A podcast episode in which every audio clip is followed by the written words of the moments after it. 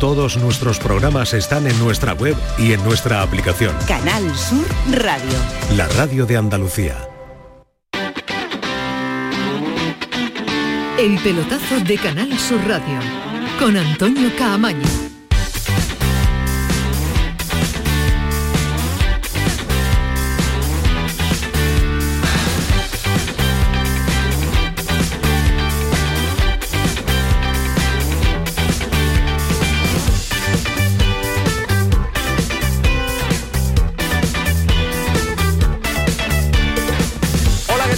Noche, sintonía de Canal Sur Radio, sintonía del pelotazo, noche de, Champions, noche de competición europea, noche de bueno, de ver mucho fútbol, de estar muy pendiente, de repasar los marcadores y los resultados y ver cómo les va a los equipos eh, españoles, porque eh, esta es la antesala una jornada de miércoles donde va a participar, va a competir el Sevilla. Esperemos que no participe, esperemos que compita en la jornada de mañana, porque ante el PSV se la juega el ya no el futuro del, banquillo de, su entrenador, de Diego Alonso, sino que se juega también las opciones de continuar en Liga de Campeones y de continuar eh, incluso en, las, en la Europa League que tiene que quedar tercero.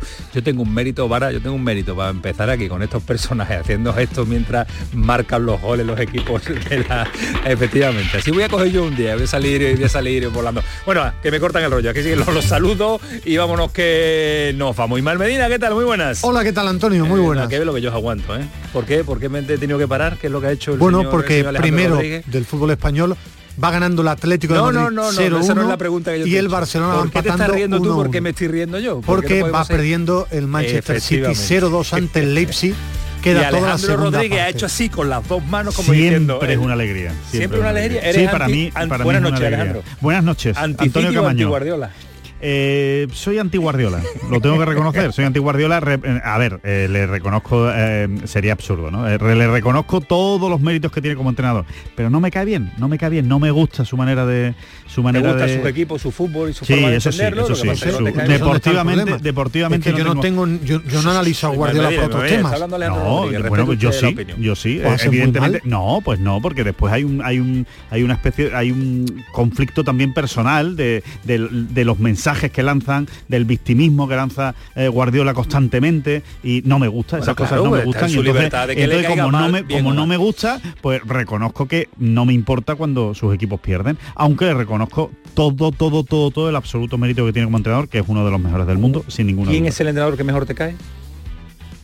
Muy difícil ¿eh? esta pregunta así lanzar hombre para comparar a ver. no no, no Ancelotti no, sabría qué decirte. A ver Ancelotti me cae muy bien Zidane me cae muy bien. Me cae bien ese talante de entrenador reconozco que no me cae bien el talante de entrenador Guardiola eh, Xavi lo que pasa es que la gente va a identificarlo con el Barcelona pero no es verdad Valverde me cae fenomenal y ha entrenado al Barcelona durante muchos años y con, éxito. Valverde me parece un, tipo eh, de, la cabeza a los pies me cae bien del bosque me encanta en fin hay mucho Luis Enrique me cae bastante mejor de lo que me cae de lo que me cae Guardiola. que yo no, no, analizo a los entrenadores porque me caiga mejor o peor por sus ruedas de prensa. Es por sus equipos de fútbol y cómo juegan. Yo distingo las dos cosas. Bueno, pero nada, pero que hay libertad, ya está, para que se alegre que el City vaya perdiendo, porque el City va perdiendo y Medina. 0-2 ante el Leipzig. 0-2 ante el Leipzig. Esto que le complica Con dos goles de Openda, no, no, está clasificado, eh, están luchando por el primer puesto. Están luchando los dos por el Sí, ahora mismo estarían empatados a 12 puntos el actual campeón de la Copa de Europa, de la Liga de Campeones, el Manchester City, de un entrenador que me gusta llamado Guardiola, y el Leipzig. ¿Han sacado un nuevo libro? Sí, me lo, ¿Lo has reservado ya? Sí, he ido a reservarlo esta tarde con mucha ilusión porque además me, gusta mucho como escribe Martín Peralna. Eh, más resultados tenemos en este momento en directo y Los españoles 0-1 gana el Atlético de Madrid con un gol en propia puerta del central holandés, empatando a uno el Fútbol Club Barcelona ante el Oporto eh, con un buen gol de Cancelo. En el grupo del Atlético Madrid ya ha ganado la Lazio con dos goles de Inmóvil. En el grupo de la muerte va perdiendo 0-1 el Paris Saint-Germain de Luis Enrique ante el Newcastle con una cantada extraordinaria de Donnarumma y gol de Isa que empate a uno entre el Milán y el Dortmund y en el grupo del City 0-2 le gana el Leipzig al City, 2-0 le gana el John Bosch al Estrella Roja. En el grupo del Barça 1-0 lo ha ganado el Shakhtar al Amberes, empatan a 1 Barcelona y Oporto. Amberes también conocido como Royal Antep. Cuidado con el Barcelona que tiene que, no, que no, pierda hoy. y hasta el empate le, le, le sí, mal el empate le sirve absolutamente. Bueno, pero la última jornada es en, sí, ya, ya. Eh, en el partido de la de uno de las sorpresas, como dice Ismael Medina, el Paris Saint Germain Newcastle ha sido protagonista Sergio Rico ha estado en directo viendo el partido, está de hecho en directo viendo el partido y ha recibido en el inicio del encuentro pues eh, el cálido homenaje de la afición del Paris Saint Germain eh, que ha vuelto eh, después de que tuviera ese accidente en el Rociera. Le voy a preguntar a Alejandro Rodríguez quién le cae mejor de los sonidos que vamos a escuchar, si le cae mejor Diego Alonso, si le cae mejor el cacique Medina o le cae mejor Sergio González. Hay que ponerlo en el compromiso ya que ha iniciado el programa. Sí, me parece bien. Este es un programa que preparado le cae bien Alejandro, ¿no? Esto es lo más grande que tenemos. Sí, no es importante. La gente tiene que caer bien. Los ídolos, los ídolos tienen que caer bien o mal. No, no, bien o mal, efectivamente. Porque el Sevilla juega mañana, se la juega mañana ante un PSV Eindhoven que es el líder de la Eredivisie, su liga, la liga neerlandesa, y Diego Alonso hoy lógicamente se le ha preguntado por las críticas que está recibiendo, críticas lógicas, su equipo no gana un partido, solo lo ha conseguido en la Copa del Rey, ni en Liga ni en Champions, sabe Diego Alonso lo que es conseguir tres puntos en un encuentro. Así que ante las críticas, dice esto el entrenador del Sevilla. No, las, críticas las absorbo con naturalidad porque es, porque es parte de la profesión, es algo que, que, expande cada día para nosotros cuando las cosas no, van bien o los resultados no son los que, lo que se esperan, evidentemente eh, vas a tener crítica y tenemos que aguantar, ajo y agua. Ajo y agua, eh, ante las críticas, pero él... ¿eh? ¿Sabes quién sacó esa frase? El primero que se la escuché, a Luis Aragonés. la década de los 90, ajo y agua en los 90, pues no, no yo pensaba que no, no, la recordaba, no la recordaba de, de Luis Aragonés. lo, del, culo pelado, sí, lo del culo pelado de las críticas. es que ajo y agua... Sexador, sexador de, de, sexador de, pollo. ajo y agua es unas dos palabras más largas. Sí, sí, sí, lo sabemos. O dile mal, Medina, a joderse, y, aguantarse. Ya está, no pasa nada. Pero es que llama la atención que desde Uruguay tenga constancia de un, algo muy nuestro, ¿no? algo muy nuestro. ¿Qué tal te cae? ¿Qué tal te cae No, no me cae nada mal. la verdad es que no me cae nada mal. No, no, no, no, no me cae nada mal. Como entrenador creo que todavía tiene que demostrar muchísimo, pero pero desde luego no me, no me cae mal. Me parece que, que es un que es un tipo educado y que, y que mantiene las formas en la rueda de prensa. Y además creo que, de hecho... Lleva razón. sí, mucha razón. No, no, solo, no solo lleva razón, sino que eh, creo que le eh, que dice mucho de él. Eh, oye, las críticas cuando vienen, pues hay que aguantarlas y punto, porque ¿qué vas a hacer? Si estás perdiendo, no ganas partidos y tu equipo no juega nada, pues obviamente vas a recibir críticas, ¿no? Y de la misma manera que cuando ganas y haces las cosas muy bien, pues recibes grandes halagos, ¿no? Medina, como has visto hoy el ambiente por el Sánchez Juan previo al partido? bueno, la habitual tensión que está más en la ciudad deportiva por la mañana, porque por la tarde en el PSV Eindhoven ha sido en el estadio, en la ciudad deportiva, tensión, enorme preocupación y un club deprimido a día de hoy. Por eso el choque de mañana es muy importante en el aspecto numérico, en el aspecto económico y en el aspecto también de ilusionar a la gente de dentro y a la gente de fuera.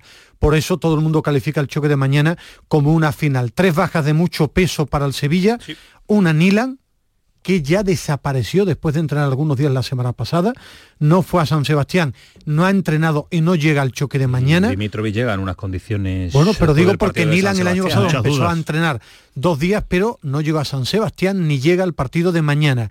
Va de central titular lesionado, un problema en el solio, y Sumaré baja porque, recordáis el partido que terminó con problemas en el tobillo, que se recuperó a última hora para jugar el derby, no está bien Sumaré y por tanto se queda fuera de la convocatoria mañana. Después te hablaré del once inicial, una final, el vestuario sabe la importancia, también Diego Alonso, la imagen habitual hoy de José María del Nido Carrasco, Víctor Horta y Pepe Castro en la hierba de uno de los campos nuevos de la ciudad deportiva, viendo el entrenamiento para una auténtica final de un Sevilla que mañana se juega muchísimo las 7 menos cuarto de la tarde. Ha hablado el entrenador del Sevilla, ha hablado Sergio Ramos, después lo vamos a escuchar, que ha abordado la situación del Sevilla con eh, normalidad también y ha tenido un recuerdo para el arbitraje y para el árbitro que le expulsó, que le expulsó el pasado fin de semana en San Sebastián en ese encuentro ante la Real Sociedad. Después escuchamos a uno de los capitanes del Sevilla, a Sergio Ramos. Pero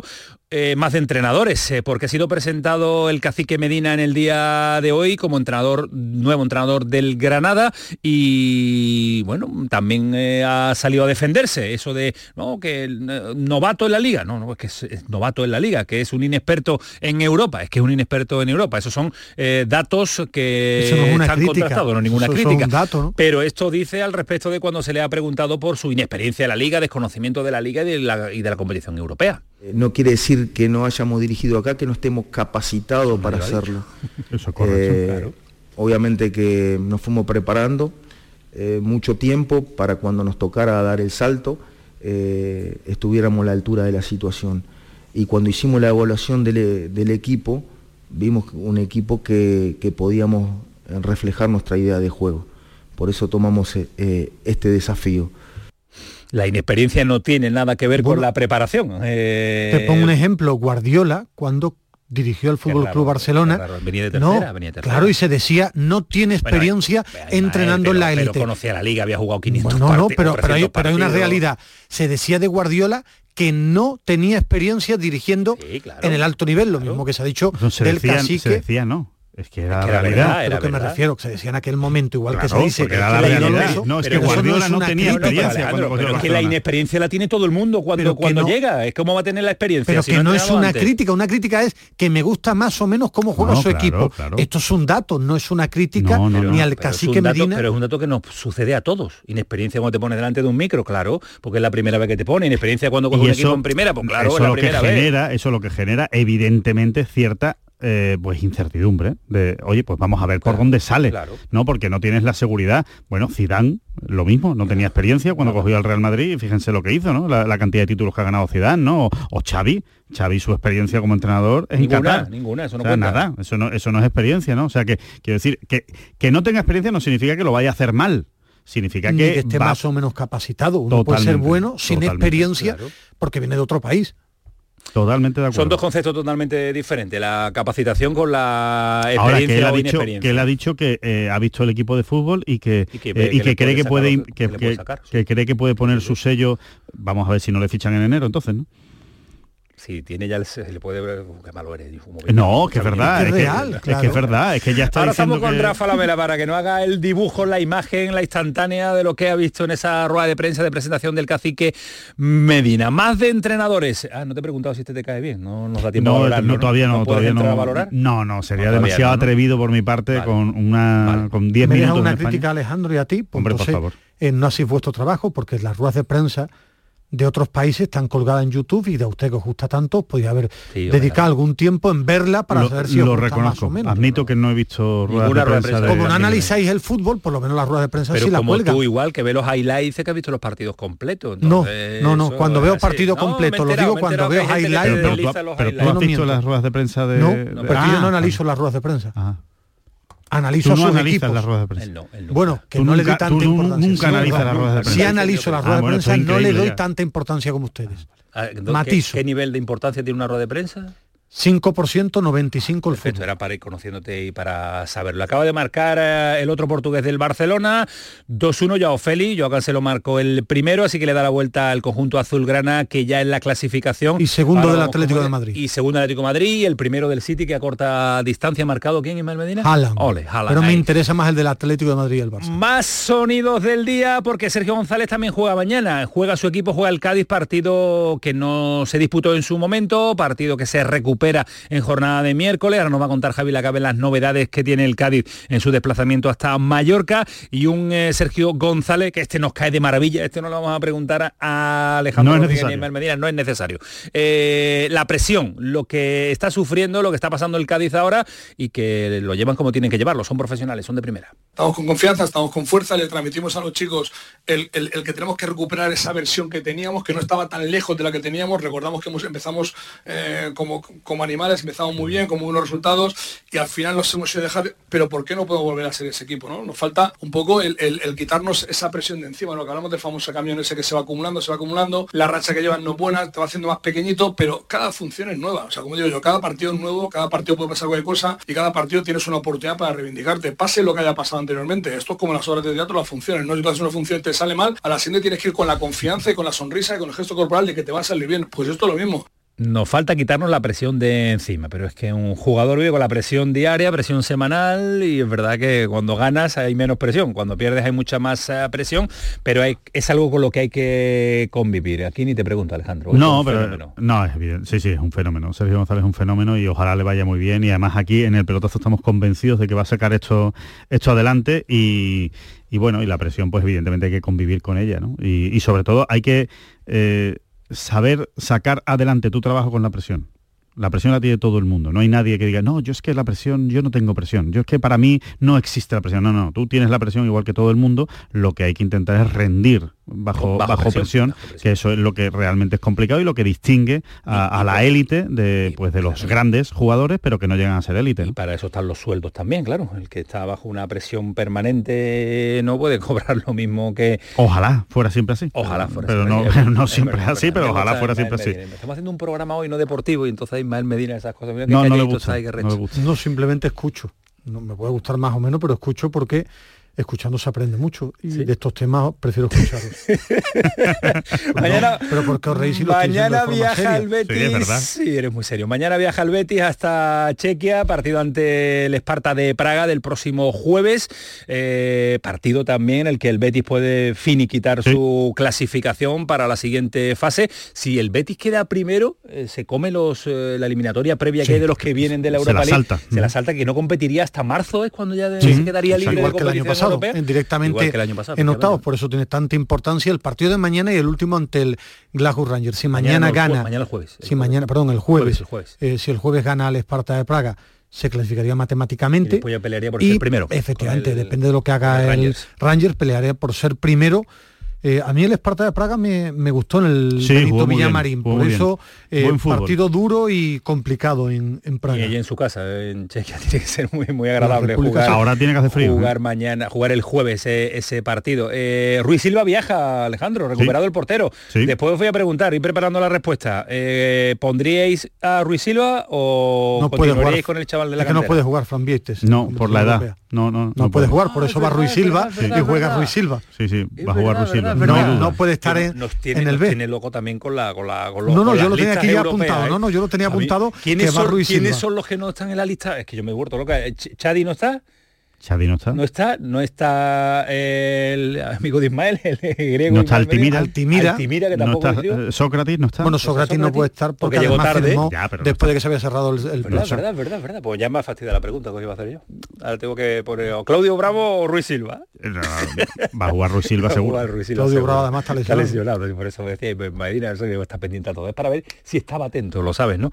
Bueno, señores, que hoy es la fiesta del desmarque también, que se está, está convirtiendo en un evento habitual un, evento en el que eh, la, pues, gala, eh, la gala, la fiesta de los compañeros, hoy este año un marcado carácter eh, femenino hacia los éxitos de la mujer deportista y hoy es Desmarcadas, el evento, la gala que está celebrando muy cerca de aquí, de estas instalaciones de Canal Sur Radio y que suelen ser un auténtico éxito. allí tengo a Manolo Martín, ahí está mm, Eduardo Gil y está Nuria Gaciño. Así que hay que estar muy atento, Kiko Canterla, porque en cualquier momento nos puede llamar Manolo ¿Salta noticia? Salta noticia nos puede llevar Manolo Martín con cualquier protagonista o Eduardo o Eduardo Gil. Pero a esta hora 22, 22, mira qué hora más bonita. Esta sí que nos Las 10 y 22 de la noche. no te prepares todavía, para que ya te veo ahí. Primero nos vamos a saludar a Paquito Tamayo. Bien, ah, vale, yo pensaba que tú estabas ya va por delante. con el eh, va por delante. reverte, con el reverte. Me estás mirando bien. Paquito Tamayo, ¿qué tal? Buenas noches. ¿Qué tal? Buenas noches Antonio, buenas noches a esa querida mesa que tienes contigo. Eh, tenemos encuesta porque la semana parece que va de, entrenadores y como no puede ser de otra manera, mañana hay partido de Champions muy importante en la que un entrenador puede que se la juegue. Y por eso le preguntamos a nuestros oyentes en arroba el pelotazo CSR, en X, el antiguo Twitter, pero ya hay que decir que se llama X la la aplicación, eh, le decimos a los oyentes, ¿se la juega Diego Alonso en el partido de mañana de Champions entre el Sevilla y el PSV? Pues hay muchísimos votos ya y hay que decir que hemos puesto tres respuestas. La primera, sí, debería ser un ultimátum. La segunda es que se la juega contra PSV y también contra el Villarreal. Y la tercera es que no, que paciencia, bueno, pues con un 51% eh, va ganando, puede que, le sorprenda al sevillismo la tercera opción de que, de que no, que se tenía que, se tiene que tener todavía paciencia. También hay respuestas, ¿eh? por ejemplo, una oyente nos dice que, que, por supuesto se la juega, que si perdemos mañana debería irse. Otro oyente dice que no, que Diego Alonso no se juega nada, se la juega Pepe Castro y el Chocamanos, haciendo referencia del Nido Junior.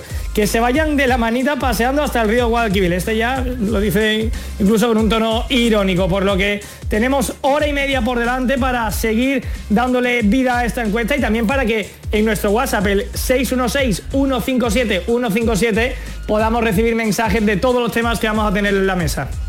Perfecto, ya está todo abierto, todo ordenado, todo el mundo presentado y a esta hora 10 y 24. un palo, con razón. A los dos además. No, a mí, yo ahora es cuando yo me levanto y me voy. No, no te vayas. Yo no, no, yo no pinto nada aquí ya. Pero a ver, es que... además que me molestan mucho ese tipo de errores. Sí, sí. Error garrafal habéis cometido un error. Yo os he dicho, Fran Vieites puede jugar y habéis saltado los dos, me habéis dicho, no, está en la lista. Bueno, me he podido equivocar. Yo es que, he visto la convocatoria y va Fran Vieites y si no, puede ir... Nos hemos equivocado con la pues Copa. Puede ir la convocatoria no Sí, a pasearse a Praga, Ismael me dice. Yo, admite, admite y no... el error, Ismael, no, es la convocatoria. A, es decir, a, mí no me... No es noticia en la convocatoria, sí que puede jugar, es un error garrafal, no puede jugar en Copa. Sí, nos hemos en Europa con tema de Copa del Rey. Está en la convocatoria es que puede jugar. Puede jugar. Error garrafal. Es más, Asume sería roja y me voy del programa hasta, el jueves. Yo creo, Ismael, que ha sido el error de Alejandro y tú te has contagiado. No, no, no ha sido error mío porque estaba al revés. lo ha dicho él y yo me he dejado llevar. No busco culpables porque, creo siempre en Y en mí no, ¿no? Como la verdad es que creo más en Ismael en ese tipo, en el dato objetivo que ha sido un error garrafal. ¿En serio? Sí, sí, sí. Un tío que llega a las cinco y media de la tarde y empieza a preparar su programa siete horas antes. ¿Crees más que, que Ismael Medina que eh, está eh, que viene de, otro ambiente. En esas pequeñas, en esos pequeños detalles, sí, sí, sí, sí. Pues tampoco te he visto a ti tan convencido, diciendo, no, estáis totalmente equivocados. claro, es que yo a ver, yo leo a lo largo de toda la tarde leo información de Almería, de Granada, me puedo equivocar, claro. aquí, pero he visto la convocatoria de, La conclusión es que ha sido un papelito enorme de Ismael y mío y ya está. se repliegan velas, se pide perdón por el error. Y, error garrafal. Y a partir de ahora confían más en el, en el, en tamaño número uno. El número uno, eso ya. No, no, eso, en eso no, voy a cambiar. El número uno es Alejandro Rodríguez, porque a esta hora, a pesar de los errores es que nos equivocamos, señores. Este programa se equivoca, pues claro que, sí. Pero a partir del error... Yo lo he hecho queriendo para ver si estaba yo. ¿Qué va a pasar a Juan Carlos Varas? ¿Qué va a pasar? ¿Qué va a pasar? ¿Qué va a pasar, Juan Carlos Varas? Programón. Juan Carlos Varas no está, es que no está, es que no está, es que no está. Otro palo en directo, Juan Carlos Varas no está. Métele otra vez, venga, vámonos arriba. Programón. Ahora sí, Kiko Canterla, Juan Carlos Vara, admitimos nuestros errores, pero ya no sucede nada de nada hasta las 12 de la noche, el pelotazo. Vamos a conocer más. El pelotazo de Canal Sur Radio, con Antonio Caamaño. Encuentros Carrusel Taurino. El jueves 30 de noviembre, Canal Sur te invita a conocer los pilares de la tauromaquia a través de la charla con Carmen Tello. Con la esposa del maestro Curro Romero profundizaremos en el papel clave de la mujer del torero, un sustento emocional incuestionable. Modera el director del programa Carrusel Taurino de Canal Sur Radio, Juan Ramón Romero. Desde las 8 de la noche en el Teatro Fundación Cajasol. Entrada libre hasta completar aforo. Encuentros Carrusel Taurino, con el patrocinio de la Fundación Cajasol. Canal Sur Radio. La psicología cuida de ti, en la escuela, en el trabajo, en tus relaciones con la familia y con los demás, en tus problemas y conflictos, en la adaptación a las etapas de tu vida. Donde haya una persona, estará la psicología para superar dificultades y desarrollar tus potencialidades. Siempre un profesional de la psicología. Es un mensaje del Colegio Oficial de Psicología de Andalucía Occidental.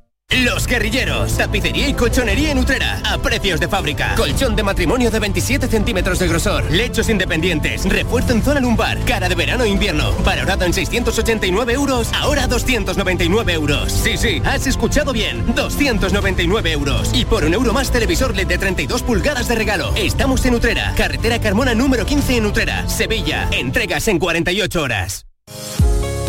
Feria de muestras de productos típicos y artesanales de la Sierra Morena de Sevilla, del 6 al 10 de diciembre en El Pedroso. 27 años compartiendo gastronomía, cultura, tradiciones, actividades de ocio. En el puente de diciembre del 6 al 10, El Pedroso te espera en su Feria de muestras. Organiza Ayuntamiento del Pedroso.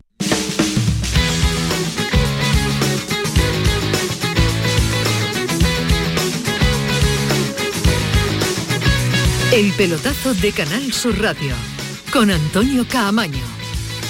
Partido o partidazo mañana en el estadio Ramón Sánchez Pizjuán, horario extraño. Eh, extraño, horario que a mí no me termina de, gustar esos partidos de la Liga de Campeones 7 menos cuarto. Eh, no sé si va a tener buena afluencia de público en el estadio Ramón Sánchez Pizjuán. La verdad que el equipo no engancha, suele eh, ser buenas noches europeas y la gente sí responde, pero el horario tampoco ayuda. 7 menos cuarto de la tarde para un partido en el que, como decía Ismael Medina, es una auténtica final para la entidad, para el equipo también, para el entrenador, pues puede que también. Yo creo una final para todos los estamentos del conjunto de, Nervión, porque no clasificarse, ya no para la siguiente fase de la Liga de Campeones, que puede cometer el error habitual del Sevilla en esta competición, pero ni tan siquiera, si fallan los dos partidos, meterse en la Europa League. No, los dos y uno. O sea, mañana, matemáticamente... se puede saber mañana, si queda fuera de la Europa League. Si, el Lens, si, suma, si el suma contra el Arsenal y el Sevilla pierde, o sea, mañana matemáticamente a falta de una jornada, el Sevilla podría estar eliminado de cualquier competición. Bueno, por eso el Sevilla más que pensar en, primero clasificarse, pensar en, en mil aspectos, tiene que empezar a ganar a ganar, pero eh, claro, por la Liga de Campeones. pero, eso es una frase muy, fácil que la digamos nosotros, empezar a ganar de un equipo que no gana, claro. pero como decía Sergio, que más, que, más que, empezar a ganar. Que más que pensar en meterse en Europa League, que es una realidad, ir a la última jornada contra el Lens jugándote, estar en 16, en, perdón, en octavo de final de la, de la, Champions. que sería muy positivo. Es que tiene que pensar primero en mañana en ser un buen equipo de fútbol, en competir. Tiene enfrente un muy buen equipo, el PSV es líder de la Liga Holandesa y juega bastante bien entonces, para eso, más que hablar de otros aspectos, es que se vea un buen equipo de fútbol, que es que hace tiempo que, que el Sevilla no está en los partidos. Yo creo que más que un buen equipo, un buen equipo de fútbol, al Sevilla le vale mañana ganar como sea y, con el equipo que sea, sí, pero más que ganar. Sí, yo creo que sí. Mañana exigirle al Sevilla que haya que haya un cambio radical desde San Sebastián aquí o desde los últimos meses. Sobre todo por tiene que ganar Ismael. Sobre todo por Diego Alonso, ¿no? Sobre todo por Diego Alonso eh, necesita ganar. O sea, eh, eh, por ejemplo, pongo, le, doy la, eh, le doy la vuelta a tu argumento, Ismael. Yo creo que si mañana el Sevilla hace un muy buen partido de fútbol y pierde, Correcto. Es, un horror. Entonces, es mejor lo contrario. Es mejor que, el Sevilla, eh, o sea, el Sevilla lo que necesita ahora mismo es ganar. Eh, como, como diría el, clásico, ¿no? Por lo civil o por, lo, criminal. que ganas haciendo buen fútbol, pues fenomenal, será un milagro. Que el Sevilla mañana haga un buen partido de fútbol, de verdad que yo ahora mismo lo considero un milagro por lo que hemos visto en los últimos partidos. Pero bueno, por lo menos que gane en intensidad, que ganen competitividad, que ganen apretar al, rival, pero, que ganar. Pero yo me refiero, Alejandro, que no estoy diciendo ser un buen partido de fútbol. Para ganar al PSV mañana al Sevilla... No, tú, te hemos entendido que hay, que ser un buen equipo, un equipo, ¿no? Hay que ser tienes que defender bien, no tienes que regalar al rival. Ah, Lleva 13 partidos eh, sin perder el PSV Eindhoven en la Liga holandesa. 13 eh, partidos, 13 victorias, ¿no? Eh, entonces, me refiero que no vas a ganar solo con un golpe de suerte, que puede ser, pero que tienes que hacer buenas cosas, no jugar bien, tener pegada. Que va a ser un partido difícil. Claro. Que hay partidos que tú dices a lo mejor en la Liga Española juegas contra un equipo de la zona baja y se ha ganado eh, por un chispazo. Mañana no.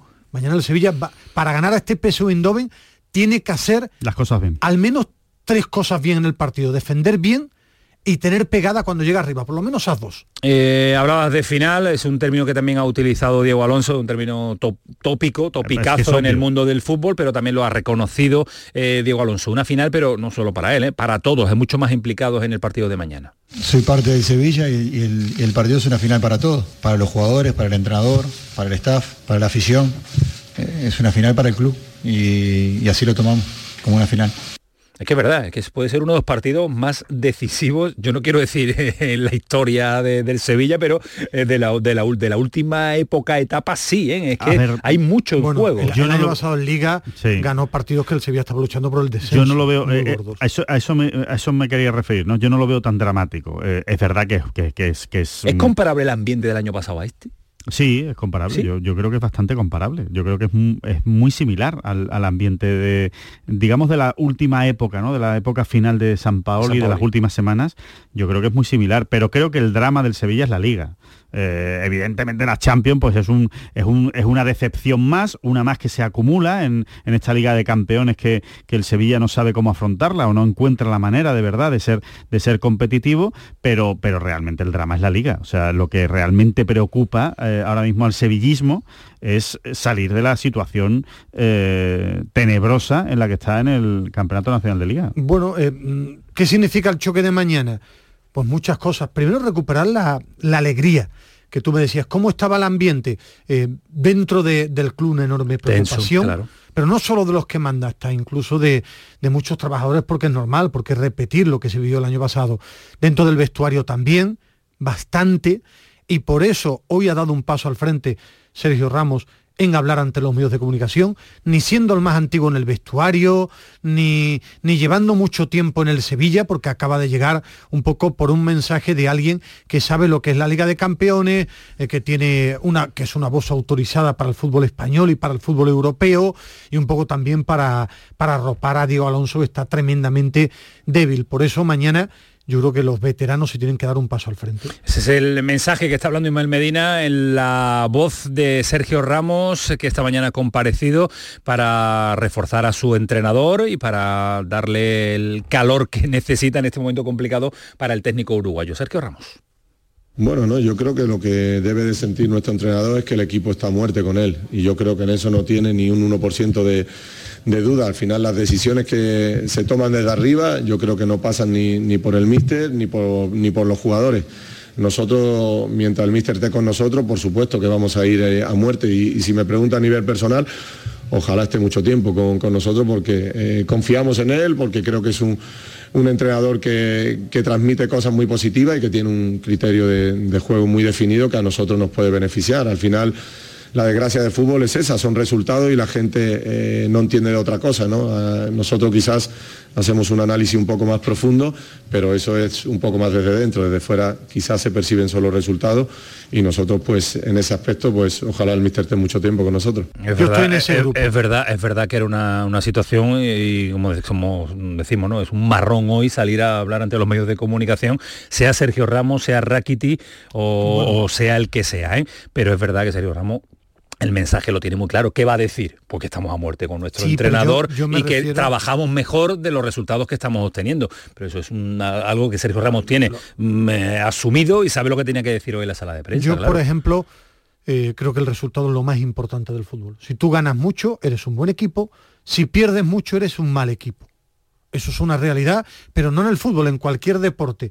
Si John Rand eh, que a mí me gusta mucho desde que me lo dijo Alejandro y no sigo el golf, gana muchos torneos, eh, o queda muy bien en muchos torneos, es muy bueno, no, no, pero es que es una realidad. Pero es que yo no creo en lo otro cuando dicen, eh, los profesionales miramos algo. Tú no, Pero tú no crees entonces las palabras de Sergio Ramos, de lo que ha dicho. Que creo que lo más importante en el fútbol es el resultado. pero que Sergio Ramos ha dicho que nosotros vemos en el día a día lo que nos, no se refleja en los resultados. ¿No crees en eso? Yo creo, yo, yo por, por, por, matizar un poco lo que, lo que dice Ismael, que, que estoy de acuerdo con él, yo creo que se equivoca Sergio Ramos en ese sentido, porque eh, nosotros no solo estamos analizando los resultados. Claro. Eso no es verdad. Tú no estás analizando simplemente que el equipo ha ganado, ha perdido o empatado. Tú lo que estás analizando es la imagen que está dando el equipo. La, la, sensación de no mejora. Claro, la sensación, no, la, sobre todo la sensación de este equipo puede ganar, pues ahora mismo ofrece muchas dudas de que realmente pueda ganar contra buenos equipos y contra equipos que no son tan buenos tampoco lo está pasando bien. Con lo cual, eh, yo, yo voy más allá. Nosotros no nos quedamos solo en el resultado. A lo mejor hay gente que se queda solo en el resultado. Yo desde luego no, no me quedo en el resultado. A mí me gusta ver la imagen que ofrece un equipo, la, solvencia que tiene, cómo reacciona ante las adversidades. Como lo hemos dicho con el Granada de Paco López, como lo hemos dicho con el Cádiz en, algunos momentos. Sevilla ofrece una imagen preocupante preocupante, más allá de los resultados. Yo no hablo de los resultados, de hecho, porque si la imagen de Sevilla fuera buena, eh, yo creo que todos estaríamos de acuerdo en, bueno, vamos a darle tiempo a Diego Alonso. vamos a darle tiempo a Diego Alonso porque es verdad, pero ha tenido mala suerte, que si dos penaltis, que si una expulsión, que si un palo, que si un no sé qué, que si ha habido cuatro manos a mano del delantero que no han entrado y entonces por eso el Sevilla ha perdido, pero no es el caso. El caso es que el Sevilla no genera el fútbol suficiente y no es suficientemente contundente en la parcela defensiva como para ser un equipo fiable.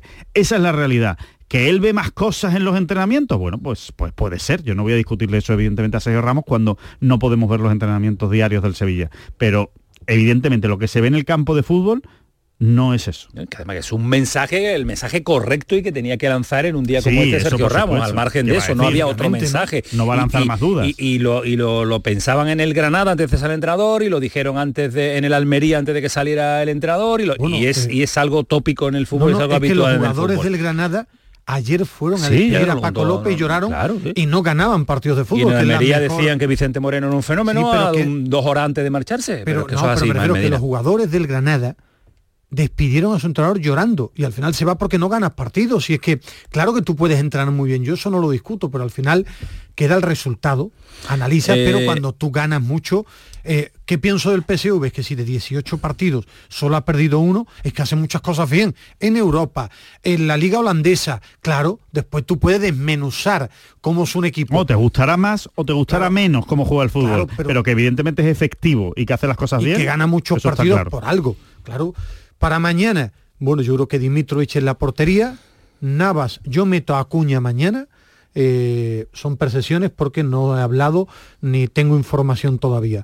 Eh, repito, Dimitrovich, Navas, Acuña, Gudel, Sergio Ramos, Sou Rakitic, Ocampos, tengo la duda del otro extremo, pero es que claro, no está Suso, no está la Mela, lo normal sería Luque Bacchio, porque no hay otro, eh, Oliver Torres de enganche y arriba Nesiri.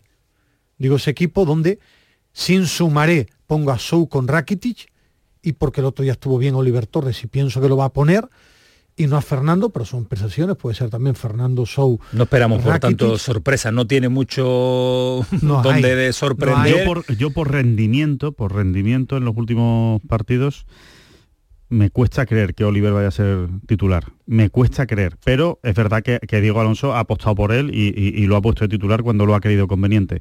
A mí me cuesta creer. O sea, eh, eh, imagino más un centro del campo con Fernando, eh, Sou y Rakitic por delante. Imagino más. Eh, sobre todo si el PSV es un equipo tan ganador y que, y que está haciendo las cosas tan bien. Pero, pero eh, eh, bueno, si habla de intuición Ismael, pues yo tres cuartos de lo mismo. O sea, que es que no, no tengo ninguna información en ninguna base, pero por rendimiento mm, mm, me da la sensación de que, de que a día de hoy es un poco más fiable ese, ese centro del campo que, que Rakitic y Sou. ¿Por qué, pongo, porque pongo a Cuña? Pedro anda muy bien pero creo que, va a poner a un veterano, eh, a un tío de, peso. yo eso no lo entiendo. elegir veteranía ante momento de forma, yo de verdad para mí se equivocaría si mañana le da el lateral izquierdo a Cuña en vez de Pedrosa. Es que no es, un partido para ¿eh? veteranos, no, es, un partido para el que esté mejor. Para el que esté mejor. Es que entonces jugarían todos los veteranos cada partido importante y a mí eso no me parece, me parece lógico, por eso no, no, que, es una intuición que, a mí me, me ¿eh? parecería un error. Es un partido muy importante desde mi punto de vista para Dimitrovich muy importante. Hay muchísimas dudas sobre él.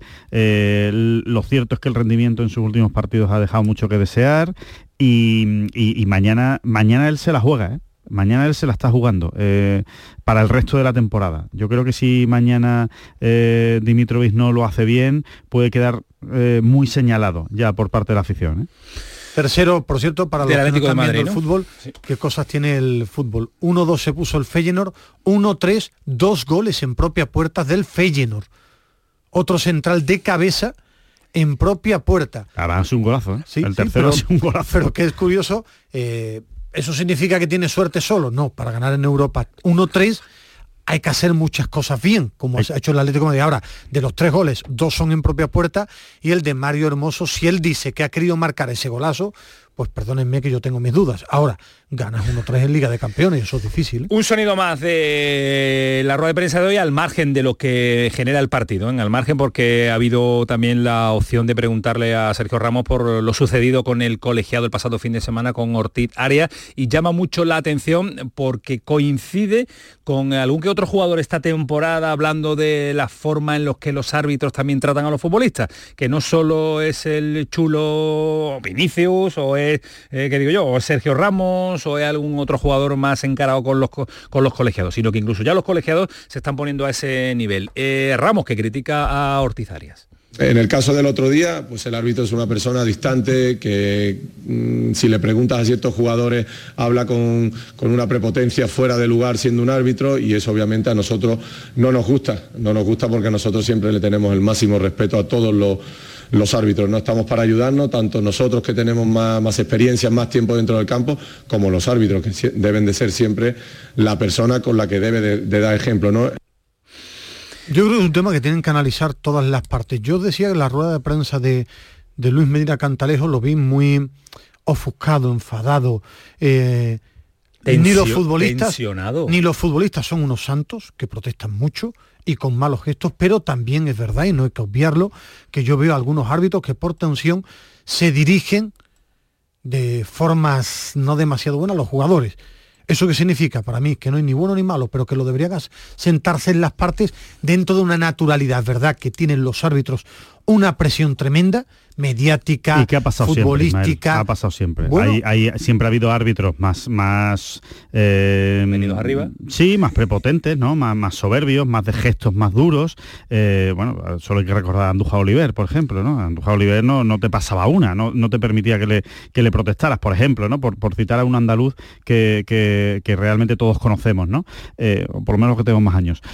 pero, pero desde luego, yo creo que eso ha pasado siempre, ¿no? y sobre todo tú no puedes partir de una premisa falsa para llegar a una conclusión. Y eso es la premisa falsa de la que parte Sergio Ramos de nosotros respetamos a los árbitros y pedimos que nos respeten a nosotros. No, perdón. El futbolista no respeta generalmente a los árbitros o lo, o lo respeta poquito, poquito. Esa es la realidad. Eh, pues tratando de engañarlo, protestándole constantemente, eh, etcétera, etcétera, etcétera. Entonces, claro, tú pides respeto, pero si tú no lo muestras, hombre, tampoco, tampoco me parece bien. Aún así, evidentemente, estoy de acuerdo los árbitros no son tontos tampoco ¿eh, Alejandro los árbitros saben quién le respetan un terreno de juego por supuesto. y quién, se porta bien y quién no se porta bien y quién tiene un buen comportamiento cuando hablas de Jesús cuando hablas de Andrés Iniesta por ejemplo no ha tenido muchos problemas el otro día por ejemplo se han visto imágenes de gestos de jugadores que no lo pulsan y el otro día Navas que se equivoca. Sí es que eso no significa que eso es un error arbitral porque Jesús Navas se equivoca y ve y ve, y ve la, consecuencia de su error y en otro partido previo no, no se vio. pero yo sí creo que todos si quieren de verdad mejorar eh, la situación arbitral, todos, porque en Europa sí veo que se dialoga más, que hay más, eh, más respeto. Teniendo dos apuntes muy rápidos para terminar, que era el asumido que era expulsión como segunda amarilla, yo también pienso que del Cerro Grande no tiene que llamar para esa jugada porque no es roja clarísima, creo que es interpretable y el VAR nunca debe entrar en lo, en lo gris, para mí se equivoca, y lo segundo, que estoy de acuerdo con lo que ha dicho Alejandro hoy, que para mí no es tan importante, pero que en una rueda de prensa en la que el periodismo pregunta de todo, el talante de Sergio Ramos y de Diego Alonso ha sido el adecuado respetuoso, contestando todo, que para mí no es tan importante. Ahora, cuando voy a trabajar es verdad que responden bien, han respondido no el talante, bien. Sí es importante. No, que no es decisivo. No, no. Es importante que no, haya crispación. se marcan goles. Es importante que no haya crispación. Pero mi suficiente crispación tenemos Pero mi opinión como entrenador de Diego Alonso no cambia por lo que ve en un terreno de juego, siendo la mía nosotros tampoco, ni la. Que la tuya Pero es la única forma de conocer a un entrenador un poquito más en su forma de expresarse, en su forma de entender una rueda de prensa y además tú lo sabes que estás en los medios desde hace 30 años que se trabaja en la rueda de prensa y cómo contestar y qué contestar y qué decir y qué no decir. ¿Serán importantes o no serán importantes cuando se no son decisivas. Tú puedes hablar muy bien en rueda de, prensa y, ser muy malo dirigiendo. Nadie ha dicho la palabra decisivas, Ismael Medina. nadie gana partidos desde la rueda de prensa. Eso, no es verdad, efectivamente, nadie lo ha dicho. Nadie lo ha dicho. Pero que cada día que pasa porque esto es así y el mundo está montado de esta manera y no podemos darle la espalda al, mundo, la comunicación es muy importante pues y evidentemente en los entrenadores que están hablando dos y tres veces por semana muchas veces tienen que comunicar bien o si no pues eso eso le generará más dificultades. yo eh, recuerdo un debate con ustedes en la, su primera rueda de prensa. Además lo comentaba, había un entrenador tenso como fue eh, Mendilibar y ganó una Europa League. Pero pues si no tiene nada que ver, si nadie está diciendo eso. Que, una cosa no quita la, otra. O sea, no, ni se ganan ni se pierden partidos en las ruedas de prensa, Ismael Medina. ¿Hay alguna noticia al respecto de la decisión judicial? ¿Hay algo? yo, he hablado con las partes, parece que no, yo he hablado con las partes y hoy no han recibido ninguna comunicación oficial del juzgado. Yo sigo manteniendo que creo que no se la van a dar, pero lo mismo que dije la semana pasada, pero por una sencilla razón, porque las, que han sido las tres veces anteriores, ¿eh? hablo de memoria, o las últimas veces, el mismo juez le ha denegado la cautelar.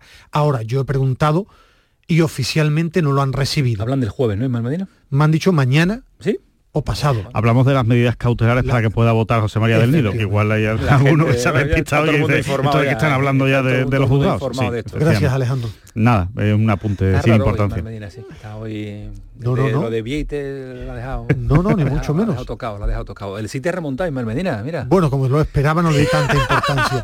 Manchester 3, eh, Leipzig 2, porque Guardiola es muy bueno como entrenador. Señores, conozcan a este personaje de verdad, porque ni, merece, quiero ser su amigo ni analiza mucho la pena. ¿Cómo ha estado tu primo en Granada? Como suele ser habitual. ¿Cómo es? Eh, Elegante, ¿no? En los entrenamientos no lo he visto entrenar. No lo visto que era la mela. A su primo es el cacique, ¿no? no, no lo conozco. Yo pensaba que mi primo periodístico era Rafa Lamela. no, tu que primo, Tu primo. Que Lamela dijo ayer, que era tu primo. Entre Eric Lamela y Rafa Lamela. Director deportivo del Granada, Toñosi, que conoce también a Medina. Aquí llegó Víctor Horta diciendo que tenía, vamos, que mm, conocía a Diego Alonso desde un, de un asado. Vamos a ver a Toñosi de, de, de lo conoce. Vamos a ver si le pregunta por Ismael. Hay momentos y situaciones donde la dirección deportiva, todo un club tiene que, que tomar decisiones y mm, por suerte tuvimos la, oportunidad de, traer a Alexander, que es un entrenador que conozco desde mucho tiempo, sé muy bien cómo trabaja, conozco su trayectoria, conozco los equipos que ha entrenado, conozco su manera de entrenar y reconozco siempre en sus equipos la identidad que da un equipo. Entonces, pudiendo tener esta, esta oportunidad, para mí era el momento justo para dar un cambio de dirección técnica. Bueno, ha estado Rafa Lamela muy atento, a pesar de que Ismael Medina no cree, no, cree las... Eric, Lamela, no, Rafa Lamela, Rafa Lamela. Eh, eh, atento a todas las, explicaciones y también ese lenguaje no verbal que algunos nos dicen mucho de los entrenadores y de los directores deportivos. Rafa, ¿qué tal? Buenas noches. ¿Qué tal? Buenas noches. ¿Cómo, estás, primo? ¿Cómo va esa voz? Oh, la, voz puede ser de Eric Lamela, ¿eh? La voz era ¿Qué te pasa? ¿Coño frío en Granada? Que abrigarse, ¿eh? Llevo desde el sábado, bueno, el sábado me quedé afónico directamente, he estado recuperando poco a poco, pero ya, ya me empiezo a sentir un poquito mejor. En la rueda de prensa me han preguntado si era el Capone, vamos. al Capone con Toño, si ten cuidado. ¿eh? Sí, sí, por eso, por eso. italiano. ¿Qué sensación te ha dejado hoy la rueda de prensa? De, de optimismo, desesperación, de agarrarse a lo que pueda agarrarse este Granada? Bueno, serenidad, ¿no? Serenidad, yo creo que es un poco lo que ha marcado el discurso de de, Alexander Medina, el cacique Medina, la verdad es que yo creo que hombre, ha incidido en los puntos claros donde tiene que aplicar la mejora en el Granada, pues posicionamiento, intensidad, orden, eh, ha hecho mucho énfasis en que quiere que, la afición se sienta reflejada en el equipo, ¿no? que bueno, eso no deja de ser bueno, tópicos que se suelen comentar en estas situaciones, pero sobre todo me quedo con la idea de que quiere transmitir rápidamente su modelo de juego a los jugadores y que, que ellos le compren la, idea y, la apliquen cuanto antes, ¿no? incluido el, partido del sábado con el Real Madrid. ¿no? La verdad es que le, hemos visto bien, yo creo que tenía muchísimas ganas de desembarcar en, España, de, actuar en la Liga Española, esta es una gran oportunidad Evidentemente sabe que el problema de Granada, el principal, es defensivo, que hay que llegar a ese mercado de invierno con vida para hacer refuerzos. Y luego también he visto muy bien a, Mateo Toñozzi, la verdad. Lo he visto con bastante seguridad en su mensaje. Creo que tenía el, perfil claro. Otra cosa es que lo podamos discutir, ¿no? Ese exotismo, ¿no? De traer a alguien sin experiencia en la Liga Española. Pero yo creo que él sí tenía claro el, el tipo de entrenador que quería fichar para el Granada y ha aplicado medidas ante la situación de crisis. Hablabas de, eh, y hablas de, perfil, eh, y hemos escuchado a Toño también hablar de, perfil. Eh, ¿Se le puede conocer algo? Ese perfil que va a intentar darle a este Granada, que no lo ha tenido con, con Paco López, que ha ido dando pues bandazos y cambios de una jornada a otra, pero lo, ¿qué perfil puede tener, Rafa? ¿Se conoce algo? Que cuando habla de posicionamiento, pues se refiere a un equipo que, se arrope mejor, ¿no? Que, mantenga un orden, especialmente yo creo que en el centro del campo, ¿no? Que es donde tiene a lo mejor alternativas de, mejora, ¿no? Yo creo que lo he visto ahí bastante claro, ¿no? Yo no creo que, quiera despersonalizar al Granada en ataque, ¿no? Porque, porque el equipo tiene, tiene buenas facultades ahí, con, con con Boyé, con Uzuni, pero creo que sí tiene margen de, maniobra en la parte de atrás y en el centro del campo. Es cierto que está contando con bajas, ha empezado la semana sin Ignasi Miquel, que sería una baja importante porque se acumula con la de Miguel Rubio y la de Jesús Vallejo. Eh, podría presentarse el Granada con una defensa de auténticas circunstancias.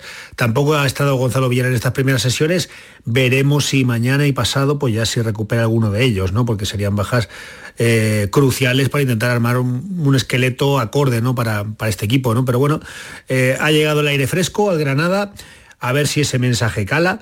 se ha mostrado muy generoso con Paco López, por cierto, muy cariñoso, valorando un poco pues que, ha sido una figura que ha dejado un pozo en el vestuario, que entendía perfectamente que sus jugadores estuvieran todavía apesadumbrados por, por la marcha de, alguien que ha sido tan importante para ellos, pero que al mismo tiempo la presencia nueva tenía que servir de acicate, ¿no? de, novedad y de, y de refuerzo para intentar sacar las cosas adelante. Eh, eh, una curiosidad, perdona Antonio. Rafa, ¿sigue manteniendo, a pesar del cambio de entrenador, que lo que va a fichar el director deportivo es al menos un pivote y uno o dos centrales? Sí, no, se preguntado específicamente a Mateo por las posiciones, pero bueno, vamos a ver, en, el, en los off the record se, cala perfectamente a la gente, ¿no? Cuando se acaban ese tipo de comparecencias y se habla un poquito más de manera eh, más distendida, y está clarísimo que Mateo va, va, a intentar localizar centrales y un pivote defensivo, y veremos si algo más, ¿eh? porque yo creo que va a mover la costelera.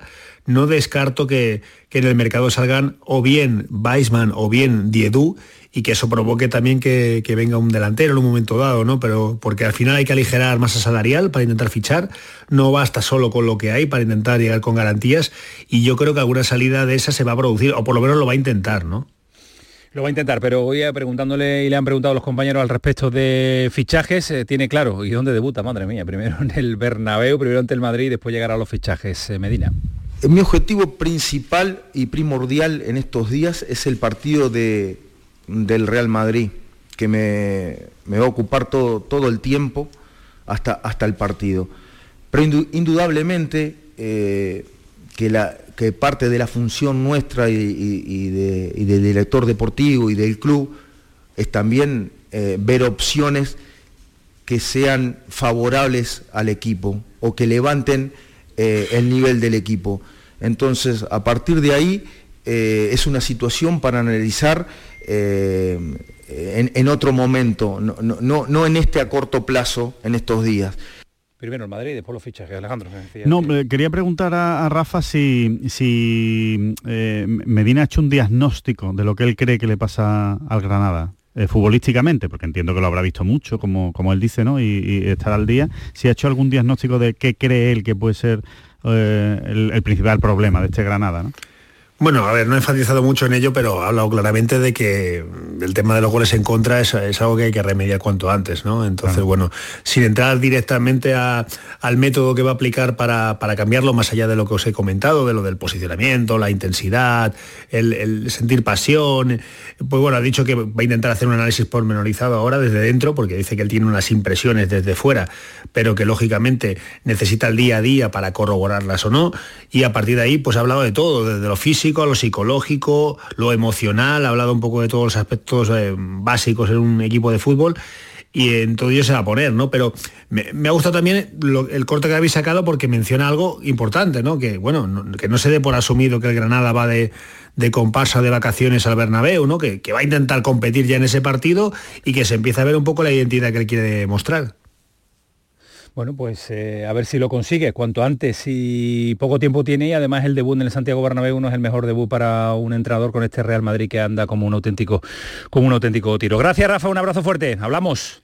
Un abrazo. Cuídate mucho. Acaban de terminar eh, la participación europea, la jornada de muy importante para el fútbol español, ¿eh? muy importante para el fútbol español. Golpe encima de la mesa porque era una salida difícil a Rotterdam del Atlético de Madrid de Simeone 1-3 le ha ganado al Feyenoord porque le metía mucha presión a este partido después del triunfo de la Lazio y 2-1 ha ganado el Barcelona al Oporto. Paso importante para tener a los dos equipos españoles en octavo de final y lo que significa eso, remarco mucho esto, para el fútbol español de cara a la próxima temporada con el nuevo formato de la Liga de Campeones. Cuanto más equipos en eh, siguientes eliminatorias, eh, más puntos. para los equipos españoles y la clasificación para una nueva Liga de Campeones. Me dice Juan Carlos Vara que tenemos que parar nada, 40 segunditos, Rafa, y a la vuelta saludo a Javi Lacabe que está ya calentando motores de cara al partido importantísimo de mañana del Cádiz en Mallorca. Feria de muestras de productos típicos y artesanales de la Sierra Morena de Sevilla, del 6 al 10 de diciembre en El Pedroso. 27 años compartiendo gastronomía, cultura, tradiciones, actividades de ocio. En el puente de diciembre del 6 al 10, El Pedroso te espera en su Feria de muestras. Organiza Ayuntamiento del Pedroso con la colaboración de ProDetour, Diputación de Sevilla. La Navidad comienza con la primera logroñesa. El mazapán de siempre, artesano, tradicional. Mazapán de Montoro, bombón de mazapán, turrón blando o torta imperial. 70 años de historia compartiendo contigo lo mejor de la Navidad. Mazapanes de Montoro, la logroñesa. La Navidad en tu mesa. El pelotazo de Canal Sur Radio con Antonio Caamaño. Y con más gente, con mucha más gente, la redacción de deportes, con Ismael Medina, con Alejandro Rodríguez y ya si le sumo, Mbappé que va a lanzar un penalti para que el empate Casi del falla. Paris Saint Germain ante el Newcastle en la prolongación, en el 70... No, no, no, el, El 7, 97, 97, algo falta hasta 30 no. segundos. Penalti de- por mano. De prolongación. Seguro que lo ha visto Javi Lacabe. Javi, ¿qué tal? Muy buenas. Buenas noches. Ah, que estabas evidentemente, pendiente. Sí, ahí estamos. Con el multifútbol. Uf, con el multifútbol. Bien, Javi, bien, coincidimos hasta en eso. Javi, eh, equipos españoles ya clasificados, eh, Atlético, El Atlético Madrid, matemáticamente el ya. Barça casi casi también, el Madrid lo tiene hecho, la Real bien caminada, la máxima dificultad la tiene el opciones Sevilla. de tres o cuatro primeros de grupo y a ver si el Sevilla nos da la alegría y se mete los cinco. Se ¿eh? mete, se mete, difícil lo tiene, vamos a ver mañana qué hace ante el Bueno, yo, PSV. no, yo no veo tan difícil lo de meterse. Que el Sevilla se meta no lo veo tan complicado. Tiene que ganar mañana primero y a ir a, a empatar, Francia también. Empatar con el Lens le valdría, creo yo. Mm, no, no. El Lens no va a ganar mañana, ¿no? pues no. Damos por hecho que no va a ganar el Londres Lens, ¿no? Bueno, bueno, esperaremos a mañana, mañana analizamos Yo creo que el el- Sevilla el- con victoria contra el PSV y empate con el Lens se mete. con 4 de 6. Claro, 4 de 6 y de- Bueno, es estaría por encima del Lens. que el PSV no le ganara al Arsenal en el último partido en. Eindhoven. Eso No, no es difícil. tan difícil. Es más difícil. Bueno, Javi, que mañana he escuchado a Sergio González hablar de presión, de que hay que quitársela. Esto es eh, la realidad del Cádiz. ¿No podemos seguir hablando de la Champions mejor? No. que cómo va, cómo va el Cádiz a Mallorca. Dime, dime convocatoria y demás, si hay ausencias, porque ya me da miedo cada vez que hay que viajar, cada vez que hay que hacer una convocatoria, el Cádiz da sorpresitas. Si estábamos preocupados con lo de antes, ya se confirma que no va a Escalante, se confirma que con el Ledesma de momento no va a Mallorca y es posible que tenga algo peor, le van a hacer una resonancia mañana, creo, y, y parece que ha dicho textualmente Sergio que no juega en Mallorca seguro y que vamos a ver para Vigo, con lo cual puede tener algo fibrilar gordo, alguna, algo, algo muscular gordo y perderse varios partidos. Y a partir de ahí, pues mira, estaba yo pensando en un posible 11 y dándole vueltas y, la verdad que eh, cuando tienes tantas dudas, porque entre las lesiones y las bajas formas no, no atinas a coger 11, pues regular, pero bueno, eh, me voy a agarrar al clavo ardiendo de que este Cádiz de Sergio en los peores momentos, recordemos, en su, eh, en su primera temporada llegó a estar varias jornadas, cuatro y cinco puntos por debajo en puestos de descenso, el año pasado empezó pues, fatal con cinco derrotas seguidas y al final resucitó, ¿por qué no va a volver a, espabilar este año? Pero con... El problema no son esas cinco, cinco ausencias tan, tan importantes a las que hay que sumar, como decimos ya, con Ledesma imprescindible, Escalante imprescindible, Luis Hernández imprescindible y dos importantes que no son titulares indiscutibles como Sanemeterí y como Cuamé, sino que es que además Alex y, y Alcaraz, los dos pivotes que yo creo que van a jugar mañana, vienen de jugar 95 minutos con el Madrid. Y queda el partido de Vigo el lunes que viene. Pues O sea, estás no- pintando, Javi, es que, que- que te llamamos para que no, no, no, no nos vengamos un poquito arriba con este Cádiz. Me lo estás pintando mañana que ni, ni salgamos a competir, ¿no será eso, no? No, no, a ver, Ah.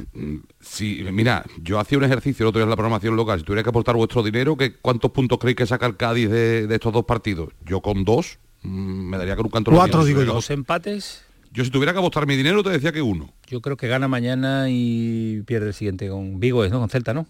Te lo firmo. Yo creo que Tres. empata mañana y ganan Vigo. ¿Cuatro? Pues yo creo que va a sacar seis. ¿Alguien, ¿Alguien da más? Sí, yo. Yo creo que va a sacar los seis. ¿Sí? Yo creo que vamos a ver una reacción me parece un del, equipo del Cádiz. tonto, ¿no? ¿Qué, qué Ojalá, reto ojalá. puedo hacer el martes que viene o el lunes por la noche si consiguen los seis? Lo que queráis. O sea, reto radiofónico que No queráis. te Si vengas arriba que aquí pedimos Cuidado, cosas cuidado, que muy esto se raras, cobra, ¿eh? Que esto se Esto cobra. cobra, se Canto, cosas lo que queráis. La traviata, queráis. prepárate la traviata con Carlos Gonzalo. algo- Algo que no sea tan, tan, tan, tan artístico. A ver, ve, ve. Bueno, pues una- algo, algo, algo, más algo, de, prosaico. algo del yuyu, algo del yuyu. algo de Quevedo, Algo de- te No te te- Ramona, pero algo más prosaico. ¿eh? Una canción de Camilo que le gusta a mí. Que no sé si lo escuchan los hijos de. Ah, espérate, yo, yo, iba por camino sexto, tú ibas por camino de ahora. Javi, mañana el equipo ya allí, lógicamente, la previa típica del equipo ya ha viajado con total normalidad, tranquilidad y normalidad, sí, más o menos. Bueno. Oye, eh, Conan, nos decías que veremos a ver lo, que, lo ¿eh? que sucede, que preocupa, ¿no? Descartado para mañana, no ha viajado Sí, con su no compañero y, y la, y la resonancia esperemos que no que se queden o, o en, o en roturita o en buen poca cosa. Yo no quiero imaginarme, que, pero que ten en cuenta que estamos hablando que el Cádiz ha estado 20 días sin competir y ahora tiene en, en 15 días 5 partidos, o sea, 4 en, los- en los 10 días que quedan y después otros 3 en 10 días.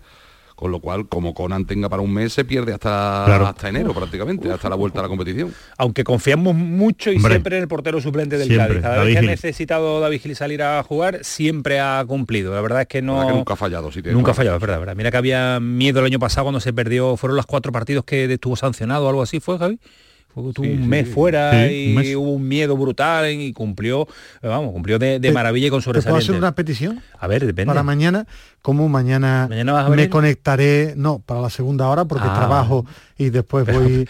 Sí puedes darle mucha bola a Javi porque me cogerán el trayecto camino de casa ¿Quieres tú? en la segunda Vale, parte. vale. Pues no lo va a narrar entero. Bueno, Mañana sí, pero, hombre, entero pero aquí, sí, pero como que me cogerá más tranquilo una vez que haya terminado todos mis trabajos, el tramo final de la primera y la segunda parte, y si Mañana le no- puedes dar mucha pero bola. Mañana no te da tiempo a venir. No, no me da tiempo. Siete menos cuarto, empieza el partido. Pero si, te va, a pi- termino- pero si te va a pillar en el coche, Pero dices. termino a las 10 de la noche ¿Tú a las y como 10? no me gusta llegar al programa tarde, No vienes directamente. directamente me engancho para la segunda hora. más grande, ¿no? Porque me parece una falta de respeto. Camaño, te lo ha dejado claro. Es Poca que me, pa- me parece una falta de respeto a los compañeros que se sientan a las 10 de la noche y llegue yo a las 11 menos 20 o 10 menos. Nada, no pasa nada. viene A mí no me lo parece, si es por mí vamos. tampoco. Que Yo- me siento parece contigo. una falta de respeto. Javi, ¿a ti te parece una falta de respeto? Sí, a Lo Javi que diga también. Ismael va a misa. Ismael va a misa Está siempre. comprado, está, Entonces, está vendido. si le das La mucha verdad es que bola, se está comportando ahora mismo como el cacique Medina, ¿eh? piensa- tú piensas que mañana del Sánchez Pijuán a Alcalá de Guadalajara tardó 52 minutos. Da tiempo a escuchar a uno, todo. a uno por Javi. hora, a uno por hora. Javi mañana Dale nos- mucha bola, ¿eh? Javi nos va a contar mañana el partido en la gran jugada junto con la Liga de Campeones, junto con el Sevilla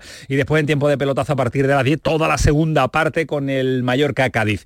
Un abrazo, descansa Javi esta mañana. Un abrazo, buenas noches. Hasta luego, adiós. ¿Sabe que llega ahora Ismael Medina? ¿Sabe ¿Quién? que llega ahora?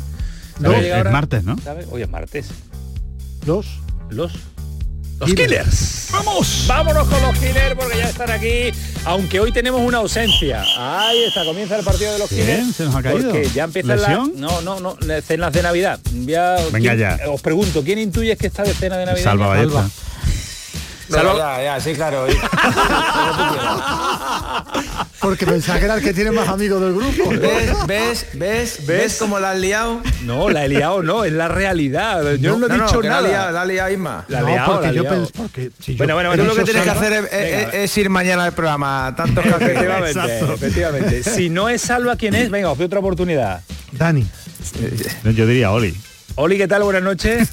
Yo firme como una vela aquí estoy. Dani, pero Dani, pero Dani, Soy ¿cómo, muy tiene- fiable cómo- cómo se pone una cena de Navidad Dani un martes? Pero es que, de que verdad no- que esto no puede ser. Que no se me lo esté, es que de los tres, que yo pensaba que tiene menos amigos, por tanto menos comida de Navidad, Dani.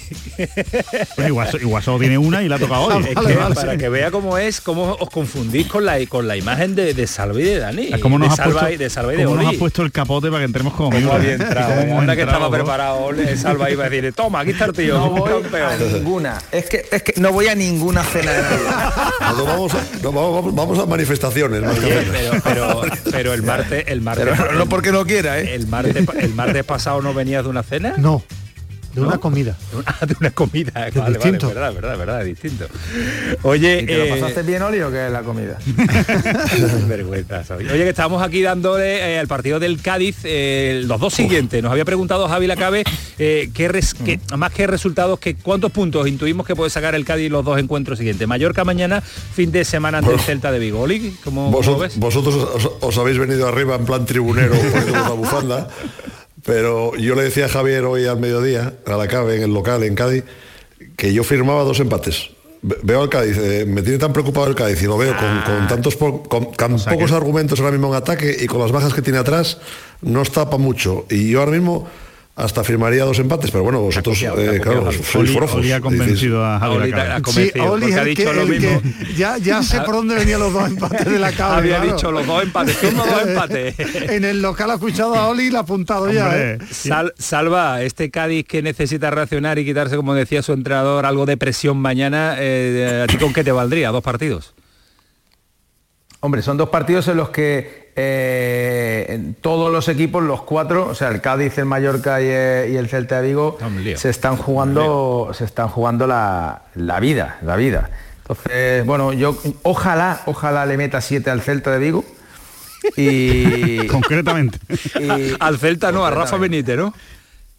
Al Celta. No, no, no, al Celta de Vigo. Ah, vale, vale. Eh, el de Rafa Benítez, y, de Rafa Benítez. Y el Mallorca, el Mallorca también es un, rival muy difícil, que van a salir los dos a cara de perro. Tiene ese pequeño eh, plus el jugar en, casa, el Mallorca y bueno, y la baja de, Conan, ¿no? Bueno, yo creo que los dos partidos, pues, tal como están, un par de, empates, ¿eh?